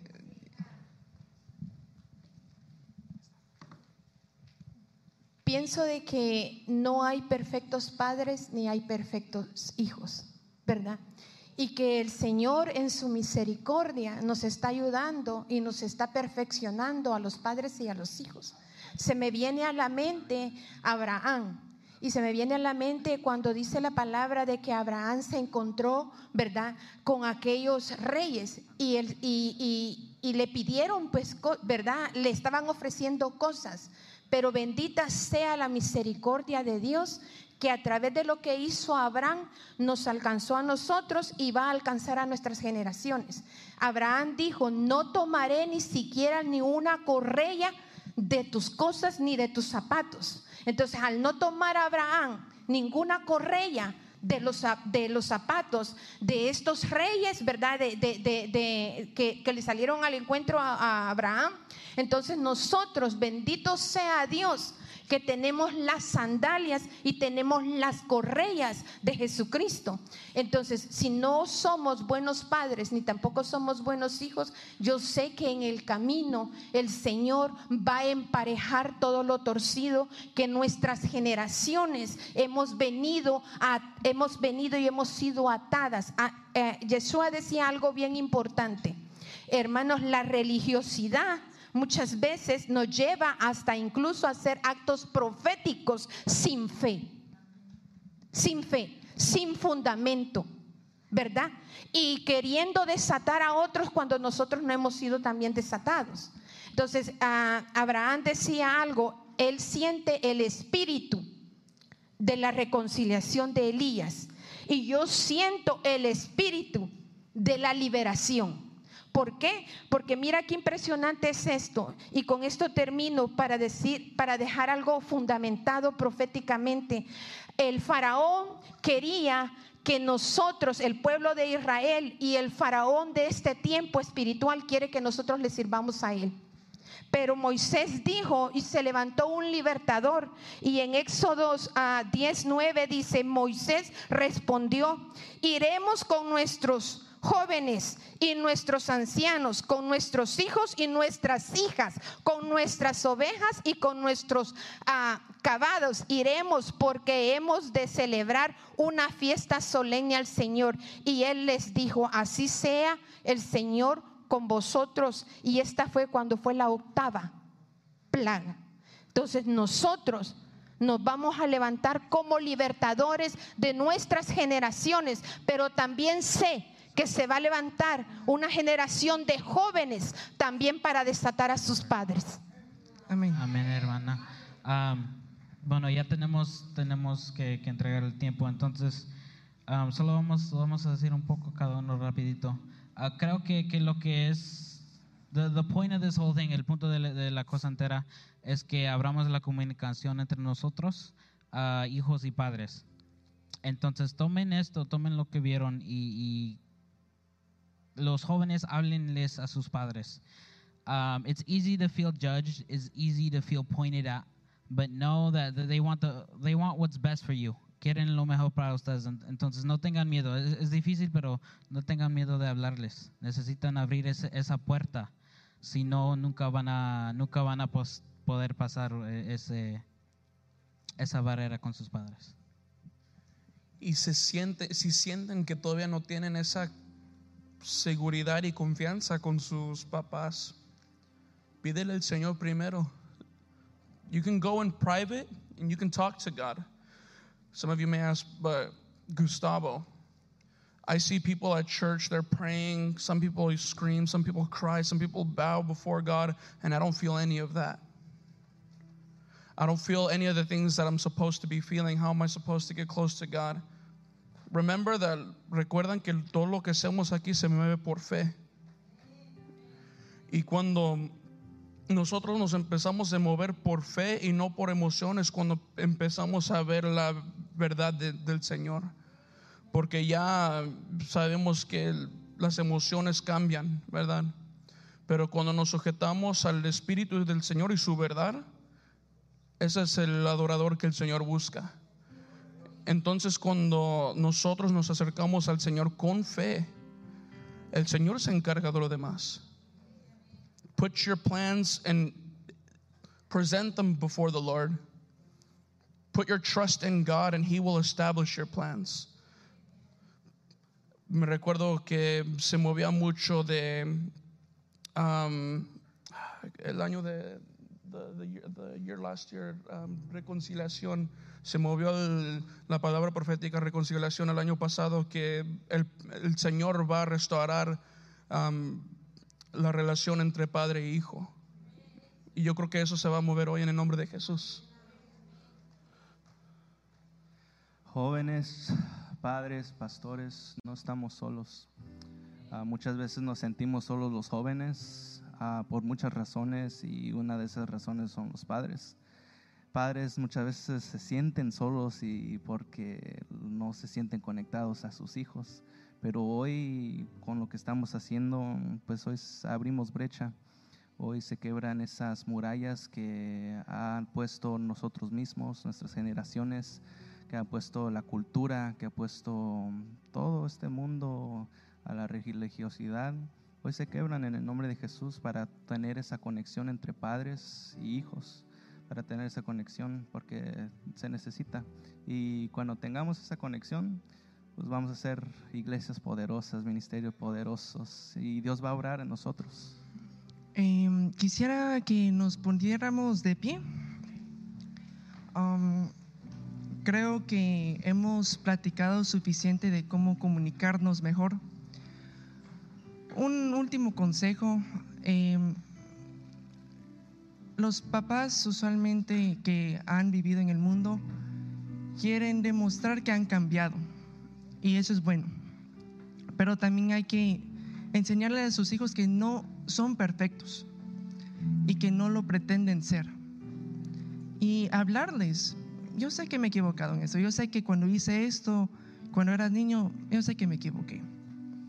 Porque crean, como, como dijo, había una pregunta que dijo, ¿por qué no dicen su pecado? Bueno, ustedes no confiesan sus errores, entonces, ¿cómo vamos a confesar el nuestro? Y hay una confianza que la confianza no solo se da, se tiene que ganar.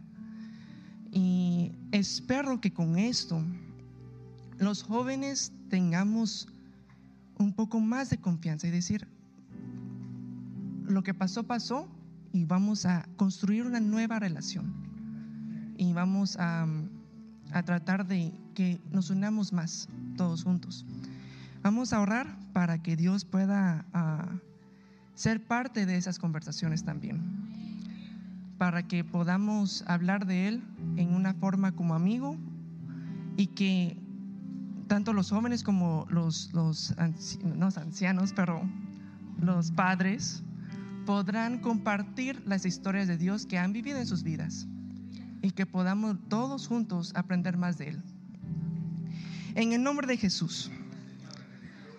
Te damos gracias Dios porque nos has dado la oportunidad de venir aquí a este lugar para poder platicar de ti, para poder platicar de cómo poder unirnos como familia. Sabemos que es tan interesante y tan espiritualmente fuerte que, la, que tú mismo sos trino, que tú mismo no sos solo una persona, sino sos padre y hijo.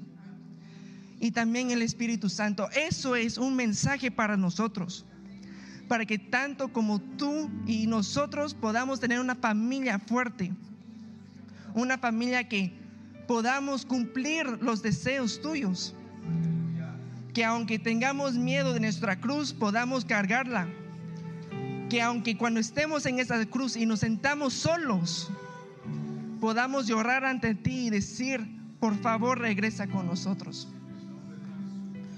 Muchos jóvenes de aquí nos sentimos solos, Muchos jóvenes de aquí nos sentimos que estamos peleando nuestras batallas solas. Y lo que me gusta más de la historia de Jesús, en mi opinión, no es sus milagros, no es eh, que convirtió el pan en muchos panes, que convirtió el agua en vino, no es lo que a mí me impresiona.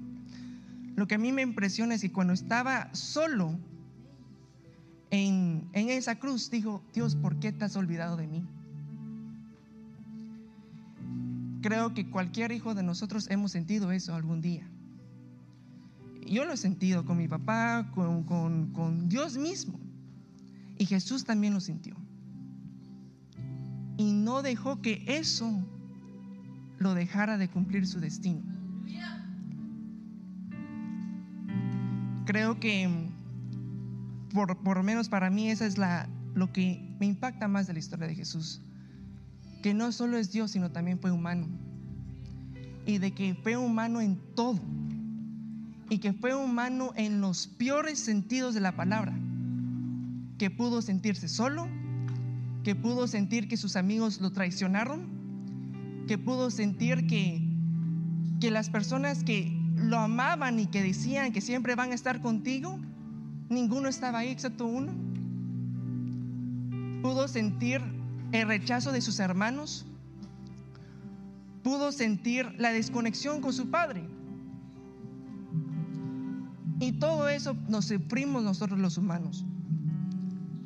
Y creo que tanto como Él pudo resucitar al tercer día, tanto como Él pudo regresar con su Padre, también nosotros también podemos hacer lo mismo. Creo que podemos pedirle a Dios que nos dé esa unidad, que nos dé la fortaleza para cumplir nuestro destino, para que podamos cumplir y para podemos cruzar la meta juntos, para que los sueños del padre o de la madre que no sean una carga para los hijos, sino que sea como una meta. Y que tan, las fuerzas y la sabiduría de los padres pueden ayudar que los hijos puedan cumplir sus propias metas. Que nosotros hijos seamos mejores padres que ustedes. Y que nuestros hijos sean mejores padres que nosotros. Y que podamos cumplir la promesa que dice la Biblia que vamos a ir de gloria en gloria y de poder en poder. En el nombre de Jesús, Dios, te pedimos, por favor, danos fuerzas para cruzar esa meta, para cumplir tu palabra. Danos esa fortaleza para que nuestra relación entre padres e hijos resucite. En el nombre de Jesús. Te pedimos, por favor, que danos sabiduría a nosotros jóvenes para poder entender los consejos de nuestros padres. Que podamos comprender sus angustias, que podamos comprender sus tristezas, sus estreses también. Que los podamos comprender tanto como queremos que ellos nos comprendan a nosotros. En el nombre de Jesús, dale las fuerzas a los padres para continuar peleando por sus hijos. Que no pierdan la esperanza en ellos. Que no pierdan la esperanza que un día ellos van a regresar. Que no pierdan la esperanza que un día van a poder hacer una gran fiesta como hizo el padre del hijo eh, pródigo. En el nombre de Jesús. Te pedimos, Señor, por favor, que no haya celos en la iglesia. Que no haya celos de favoritismo, que no haya celos de fiestas que se hace para los hermanos. Que para que podamos tener una familia fuerte en la iglesia. Que las personas que lleguen se sientan cómodas. Que las personas que lleguen se sientan cómodas y que se sienten parte de una familia. En el nombre de Jesús. En el nombre de Jesús. Te pedimos, Señor, en el nombre de Jesús. Vamos a invitar a los jóvenes que pasen para aquí el altar. Véngase por un momento. Todos los jóvenes, pasen enfrente. Voy a invitar a los pastores que nos ayuden a ministrar. Pasen los jóvenes y que podamos ministrar un momento aquí en la presencia del Señor. Tal vez has estado viviendo en un momento tal vez de confusión por las diferentes circunstancias en la escuela, en la universidad, o, o tal vez que no te entienden posiblemente tus padres. Yo te voy a invitar a que me pongas atención aquí y que tú puedas abrirle tu corazón al Señor. Este es el momento en el cual dice el Señor, aquí estoy, preséntame tu queja. Escucha joven, joven que estás acá, ponme atención. Ponme atención, aquí estoy. Mira, solamente te pido que cierres tus ojos, que solamente seas tú y el Señor. Hemos venido y estamos necesitados, jóvenes y adultos también. Si hay un adulto ahí, un padre, también puede pasar, pastores, si pueden pasar aquí para que me puedan ayudar a ministrar, pastores. Aquí vamos a ministrar a los jóvenes en referente al tema, ¿verdad? Que podamos tener una comunicación clara y que podamos tener nuestra identidad en el Señor. Amén. Mientras nosotros vamos este, adorando al Señor, yo te invito a que cierres tus ojitos y que no te desconcentres, que no pierdas tu atención. Dile, Señor, aquí está mi corazón, aquí está mi corazón. Aquí está mi corazón. Entrégale tu corazón al Señor joven. Entrégale tu corazón. Entrégale tu corazón al Señor hoy. Dile, Señor, aquí está mi corazón. Tú sabes, Padre Celestial, lo que en mi corazón hay. Tú sabes mis anhelos. Tú sabes mi sufrir. Tú sabes mis dolencias. Tú sabes mis faltas. Tú sabes, Señor, mis áreas. Hoy, Señor, te lo entrego a ti, Señor. Hoy vengo entregándote mi corazón. Quiero que tú seas el dueño y Señor de mi corazón. Padre, en el nombre poderoso de Jesús, venimos ministrando, Padre, como tú nos has dicho, Señor. Que podamos ministrar la llenura de tu Espíritu Santo sobre esta generación para que ellos puedan entender, Padre Celestial, puedan ser guiados por medio de tu unción, por medio de tu Espíritu Santo y que venga, Señor, el temor de Dios a sus corazones para que pueda, Señor, derramarse un espíritu de sabiduría sobre sus vidas hoy. En el nombre de Jesús y que conozcas nuestros corazones, Señor. Que puedas conocer nuestros corazones. Ábrele tu corazón al Señor joven hoy. Ábrele tu corazón jovencita. Dile, Señor, mira, Padre, las veces que he fallado. Mira las veces, Señor, que he sido débil. Mira las veces, Señor, que me he postrado delante de ti. Y he venido, Señor, suplicándote misericordia, sabiendo, Señor, que no es con mis propias fuerzas, sino que tu gracia, tu misericordia me ha sostenido. Aquí estoy, Señor. Aquí estoy, Señor. Te entrego todo lo que soy. Te entrego todo lo que soy. Abro mi corazón a ti. Abro mi corazón a ti. Pastores, ayúdenme a ministrar, por favor. Pastoras, ayúdenme a ministrar, por favor. Conforme el Espíritu Santo le ponga. Yo creo que hay bastantes pastores aquí que me puedan ayudar a ministrar. Oh, sí, Espíritu Santo. Espíritu Santo. Señor, Estamos aquí, Señor. Una vez más venimos delante de ti. Yo te entrego mi corazón. Ministramos toda soledad. Ministramos toda soledad. No estás sola. No estás solo. El enemigo te ha metido pensamientos que estás solo, que estás sola, que nadie te entiende. Así dice el Señor, yo estoy contigo. Yo te entiendo y yo sé lo que estás pasando y yo sé tus debilidades. Y hoy dice el Señor, yo las transformo en fortalezas. Hoy vengo delante de ti, dice el Señor, presentándome, presentándome como Jehová Sabaoth, como Jehová de los ejércitos, yo peleo por ti. En el nombre de Jesús. En el nombre de Jesús.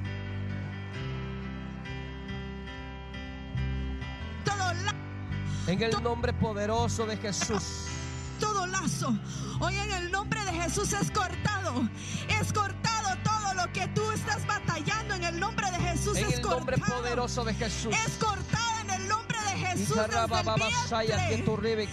Desde el momento nombre que fuiste concebido, desde que fuiste concebido. Hoy en el Espíritu nombre Santo, de Jesús sopla. venimos. Arrancamos. Sopla. Arrancamos en el nombre Sopla. de Jesús. Aliento Y de vida. Se Aliento de vida. Se establece un propósito. En el nombre de Se Jesús. establece un propósito. Todo Aliento espíritu de, de confusión. vida. Todo espíritu de confusión en el nombre de Jesús. Toda inmoralidad en el nombre de Jesús. Lo En el nombre de Jesús. arrancando. Arrancamos en el nombre de Jesús y reprendemos. Hay reconciliación de los padres hacia los hijos. de Jesús De los hijos hacia los padres. Hoy Hay reconciliación. Hay reconciliación.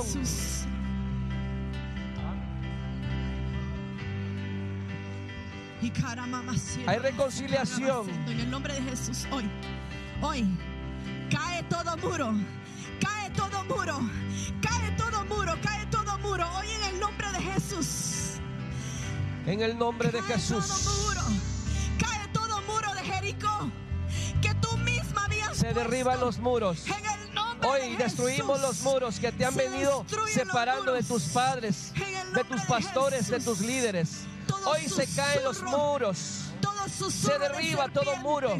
En el nombre de Jesús. hoy. Venimos en el nombre de Jesús. Renuncia. En el nombre de Jesús. Renuncia con tu boca. Renuncia con tu boca. Empieza a tomar autoridad. Toma autoridad. En Renuncia. el nombre de Jesús. Renuncia a toda soledad, toda En el nombre de. Jesús. En el nombre de Jesús. En el nombre de Jesús. Un problema del joven es que no puede identificar su enemigo.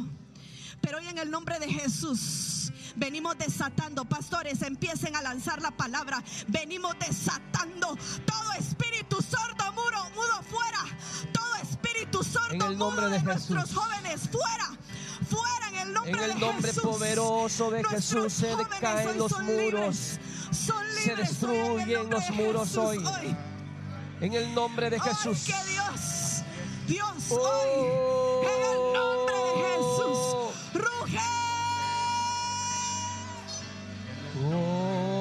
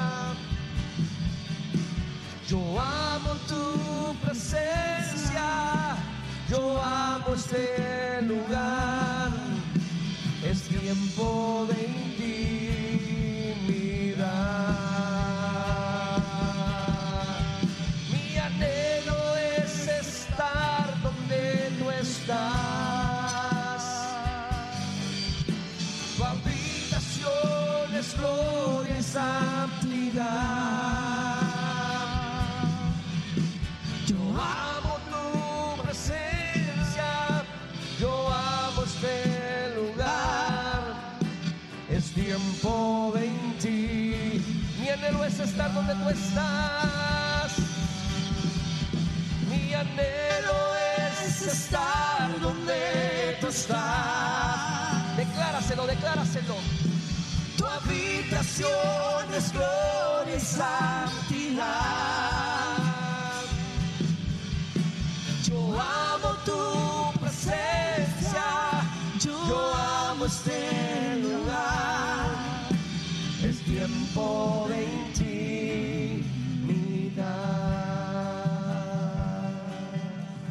hijas de Jerusalén, oh hijas de Jerusalén, no hagas despertar el amor hasta que quiera. Y hoy venimos anulando, quebrando todo pacto que hiciste. Todo pacto que hiciste con un príncipe del desierto. Todo pacto que hicieron con una mujer extraña. Hoy en el nombre poderoso de Jesús, princesa y reina de Dios. Hoy en el nombre poderoso de Jesús.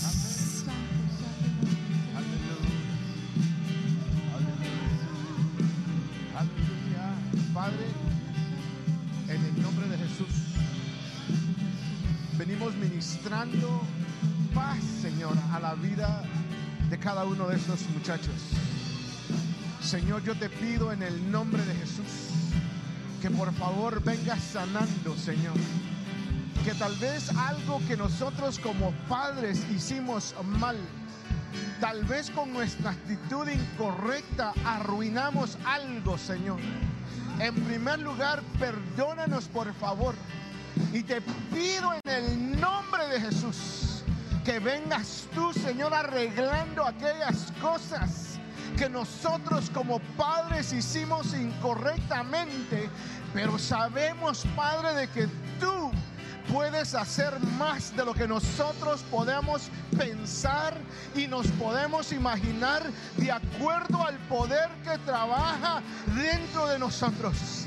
Y sabemos que dentro de nosotros está aquel que levantó a Cristo de los muertos. Por lo tanto, Señor, en el nombre de Jesús venimos ministrando vida, venimos ministrando vida, Señor, a esos huesos secos, a esos huesos heridos, Señor, que en esta tarde el bálsamo del cielo,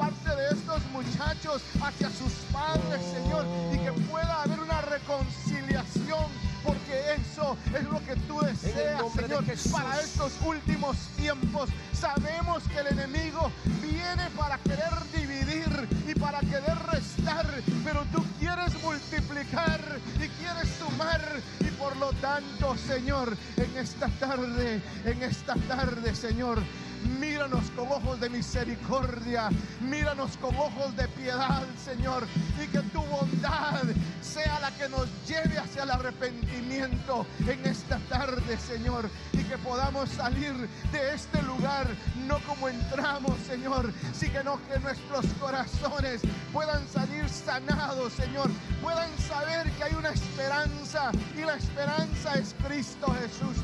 Te pedimos, Señor, mira esas lágrimas, Señor, mira esos corazones, Padre, personas que se han sentido abandonadas, muchachos que se han sentido solos, muchachas que se han sentido que nadie les interesa, pero en esta tarde, Señor, que tu Santo Espíritu, que el amor tuyo, Señor, tarde ministrar hacia la vida de ellos en el nombre de Jesús. In the name En of el Jesus. nombre de Jesús. En This el morning, nombre de Lord, Jesús. we come before you. We come before you, Lord. Father, because there are so many children here right now, Lord. Lord. They need to know that you are their Yahweh, that you are the only one who's going to sustain Gloria. them. Let there be nothing, nothing that will come between Gloria. them. You are their only hope. You are their only joy. Yes, Lord. You are their only faith. You are their only person that will give them the joy and the grace and the peace that they need to press forward, Lord Jesus. Don't let them fear to come to mom and dad. Don't let them fear to come to the authority in their home or in their church. Let them know that there is a Father. Let them know that there is hope. And let Yes. them know that there is strength, Lord Jesus. There is. There are many here, Lord Father, that really understand very little Spanish, Father, but I know that everything that was said tonight, Father, it is touching their hearts. They know that you exist. Yes. Holy Spirit, that you come to them Father. in their in their time of loneliness. Holy Spirit, that you come to them when they need you most. That you guide their lives, that you guide their hearts, guide their spirits, guide their minds. Let them come one with you, Lord Jesus. Let them come one with their mom. Let them come one with their dad, Heavenly Father. Don't let them feel fear. Don't let them have any type of fear, Lord Jesus. That you be the one to guide them in every step of the way, Heavenly Father. That when the enemy wants to come against them, Lord Jesus, that you're right there, that your angels are right there to block. Your angels are not going to allow, Lord Yes. Jesus, for anyone to come against Yes. them. You are going to give them the strength, Yes. the word, and the power, Lord Jesus, that they need to press on, Heavenly Father. We come before you and we gratify you. We thank you, Lord Jesus, for what you're doing today. We thank you for uniting parents with children, parents with pastors, Aleluya. Children with pastors, Father. We thank you for what you're going to do and what's to come, Heavenly Father. In the name of Jesus, we praise you, Lord. Recibe en el nombre del Señor. Recibe. El Espíritu del Señor está aquí en este momento. Él conoce tus luchas, conoce tus batallas. Y hay algo donde el enemigo ataca es tu identidad. Y nosotros vemos a Jesús, nuestro Padre,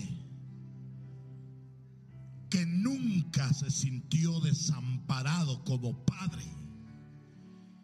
Él dijo, Dios mío, Dios mío, ¿por qué me has desamparado? Pero cuando estaba en la prueba más terrible, Él dijo, Padre, en ti encomiendo mi espíritu. Yo quiero decirte que Dios como Padre nunca, nunca, nunca te ha dejado y nunca te ha abandonado. Posiblemente en las situaciones que pasaron, tú te preguntas, pero ¿dónde estaba Dios? Yo quiero decirte que Dios siempre ha estado ahí y por la misericordia de Dios, hoy tú y yo estamos aquí delante de su presencia. Él trae sanidad a tu corazón en esta hora. Recibe. Él no vino para condenarte.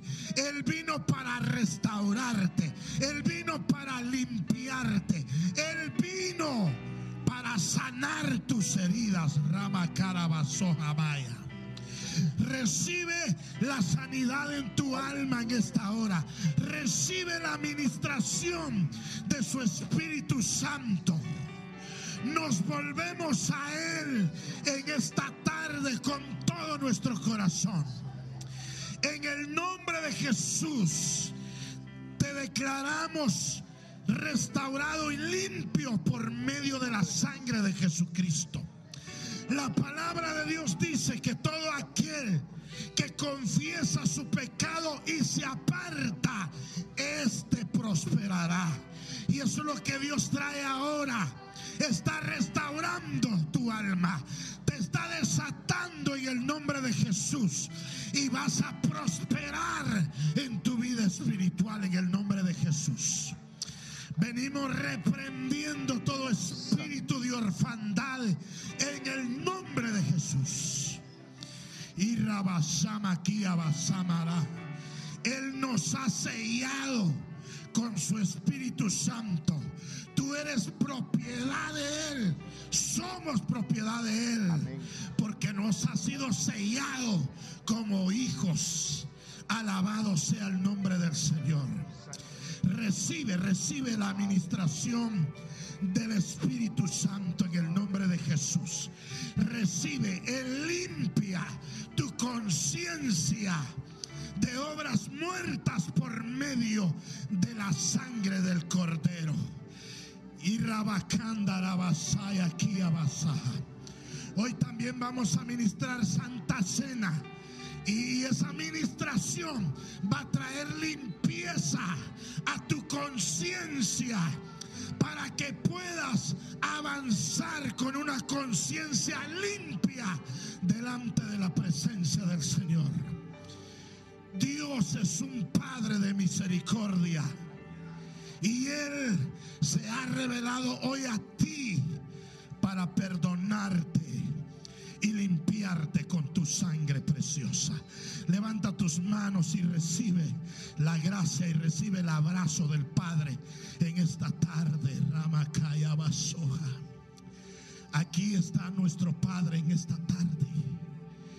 Y Él ha salido para abrazarte, para recibirte, no importa como hayas venido, Él te da un abrazo y te dice, hijo, aquí estoy contigo. Gracias te damos, Señor, en el nombre de Jesús. Ahí donde estás, si tienes tu Santa Cena, tienes tu copita, no te muevas, hay un ambiente bien espiritual. Trata de agarrar tu copita ahí despacio, no te muevas, mientras tú lo agarras, no quiero estropear la atmósfera espiritual que hay. Sigue, si tienes ahí, vamos a ministrar la Santa Cena. Ahí si ya lo tienes, cierra tus ojitos, sigue en la administración. Solo te quiero leer un versículo rápidamente. Dice Hebreo 10, 16. este es el pacto que haré con ellos después de aquellos días, dice el Señor. Pondré mis leyes en su corazón y en su mente las escribiré. El día de hoy estamos tomando de la genética del Señor, de su sangre, de su cuerpo. Así que yo te invito a que cierres tus ojitos y que pienses una vez más en el Señor, en lo bueno que Él ha sido, en lo misericordioso que Él ha sido. Dice en la palabra de Dios que sus misericordias son eternamente y para siempre. Padre, venimos ministrando, Señor, los elementos, Padre, de tu sangre y de tu cuerpo, de tu cuerpo y de tu sangre, Señor. Palabra dice, Señor, que tú haces todas las cosas nuevas, Señor. Padre, venimos recordando ese glorioso evento, Señor, el cual tú te dices en sacrificio por nosotros, por cada uno de los que estamos aquí, Señor. Venimos, Padre Celestial, entendiendo el propósito, Padre Celestial, de este elemento, Dios. Y de esta manera, Señor, venimos, Padre Celestial, declarando, Señor, de que son benditos, Padre. Reconocemos que el cuerpo que es simbolizado por este pan, Señor, el cual fue pasado, Señor, por un proceso, Padre, eh, de fábrica o de varias cosas, Señor, no se compara con el proceso que tú pasaste, Señor, en esta tierra cuando dices tu vida por nosotros. Palabra dice, Señor, que tú diste tu vida, nadie te la quitó, tú la diste en ofrenda por nosotros. Reconocemos ese sacrificio y hoy venimos recordando, Padre, una vez más, Señor, y te damos gracias, papito lindo, porque sin ese sacrificio, Señor, todo lo que nosotros hacemos quedaría, Señor, obsoleto, Padre, quedaría sin valor, Señor. Mas el día de hoy, Señor, reconocemos que tú estás en este lugar y que estás, Señor, una vez más dando, Señor, inyectando en nuestras vidas la genética de Cristo. Te damos gracias, Señor. Te damos gracias, Señor, porque no solamente moriste por nosotros, sino que resucitaste al tercer día, para que también nosotros podamos resucitar, Señor, para que también, Señor, tengamos una esperanza gloriosa. Y no solamente resucitaste, sino también dice tu palabra que fuiste, Señor, ascendiste al cielo y que prometiste que vendrías por nosotros. Te damos gracias por este elemento, Señor, maravilloso del pan, Señor, y el vino. Lo bendecimos en el nombre del Padre, del Hijo y del Espíritu Santo. Puede comer del pan en el nombre de Jesús.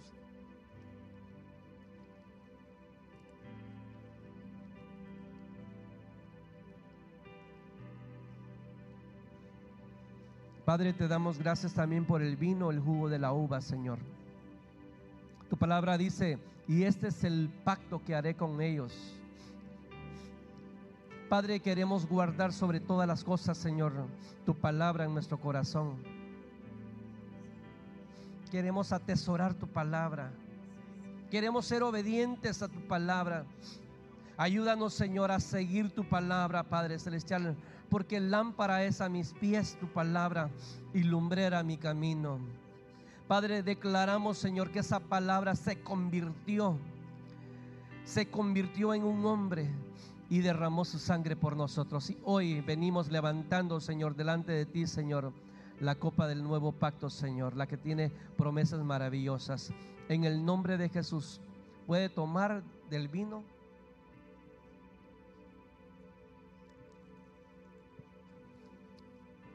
Cierre sus ojitos, unos minutos más, nos quedan nada más, unos minutos más. Y levante sus manos y dígale, Señor, gracias Gracias por esa sangre maravillosa derramada por mí. Porque hoy, Señor, yo soy constituido tu hijo, tu hija. Yo tengo identidad. Soy hijo de Dios. Eres hija de Dios. Vengo ministrando sobre ti la identidad de Cristo. Cristo en tu vida, que reflejes a Cristo en tu vida, que reflejes a Cristo con tu conducta, que reflejes a Cristo con todo lo que hagas, que Cristo sea en ti el centro de todo tu corazón. Diste vida entre los muertos, Dios, a través de tu Hijo, Dios. No tomaste en cuenta nuestro mal, diste reconciliación. Y ahora somos Diste vida entre los muertos, Dios, a través de tu Hijo, Dios. No tomaste en cuenta nuestro mal, diste reconciliación. Decláralo fuerte, fuerte. Vamos a decirle. Y ahora somos tus hijos, Dios. Cristo fue a preparar lugar. Volveremos a casa, oh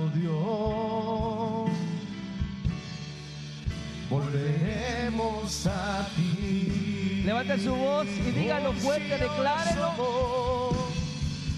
Y ahora somos tus hijos, Dios. Cristo fue a preparar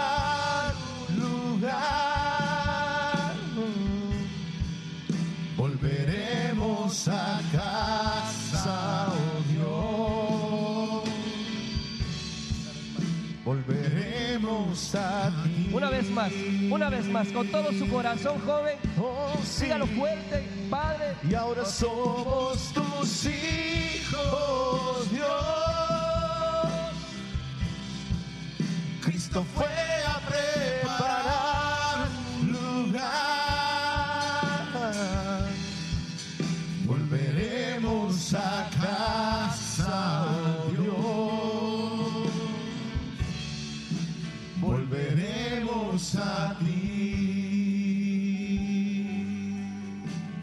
A esa promesa maravillosa que volveremos a su casa. Creemos a esa promesa que regresaremos con el Padre. Padre, venimos, Señor, ministrando, Señor, sellando esta palabra, Señor, esta ministración en nuestras vidas, en los padres, en los hijos, y que venga el espíritu de la reconciliación que venga el espíritu de la reconciliación para que traiga, Señor, una mejor comunicación, padres a hijos, hijos a los padres, Señor, y que juntos podamos ser preparados, Señor, como una familia, como una iglesia, una familia escogida, Señor. De acuerdo, Señor, a tu palabra, somos, Señor, una nación santa, un pueblo adquirido por Dios para anunciar las virtudes de aquel que nos llamó de las tinieblas a su luz admirable. Padre, te damos gracias, Señor. Gracias, papito lindo. Gracias. Gracias te damos por esta reunión. Te suplicamos, Padre Celestial, que guardes nuestro corazón sobre toda cosa guardada, que nos guíes en el camino que tenemos que caminar del Evangelio, Señor, y que podamos tener fijos nuestros ojos en ti, papito lindo, en el autor y consumador de nuestra fe, Jesús. Gracias te damos. Amén, amén y amén. Dele un fuerte aplauso, ofrenda de palmas al Señor. Gloria a Dios. Amén. Quedamos despedidos de esta reunión. El- que el Señor me lo bendiga, me lo guarde y pues ahí recoja sus botellitas y que el Señor lo guarde. Amén. Amén, hermanos. Que el Señor les bendiga. Hermanos, si alguien quiere almorzar, tenemos todavía 40 platos de pollo campero, por si quiere disfrutar su pollito en coinonía. Y también hay French fries, si usted quiere solo algo para picar. Que el Señor le bendiga, que le guarde y que lo lleve con paz y con bendición. Amén. Sí. Sí. Ah, Ah.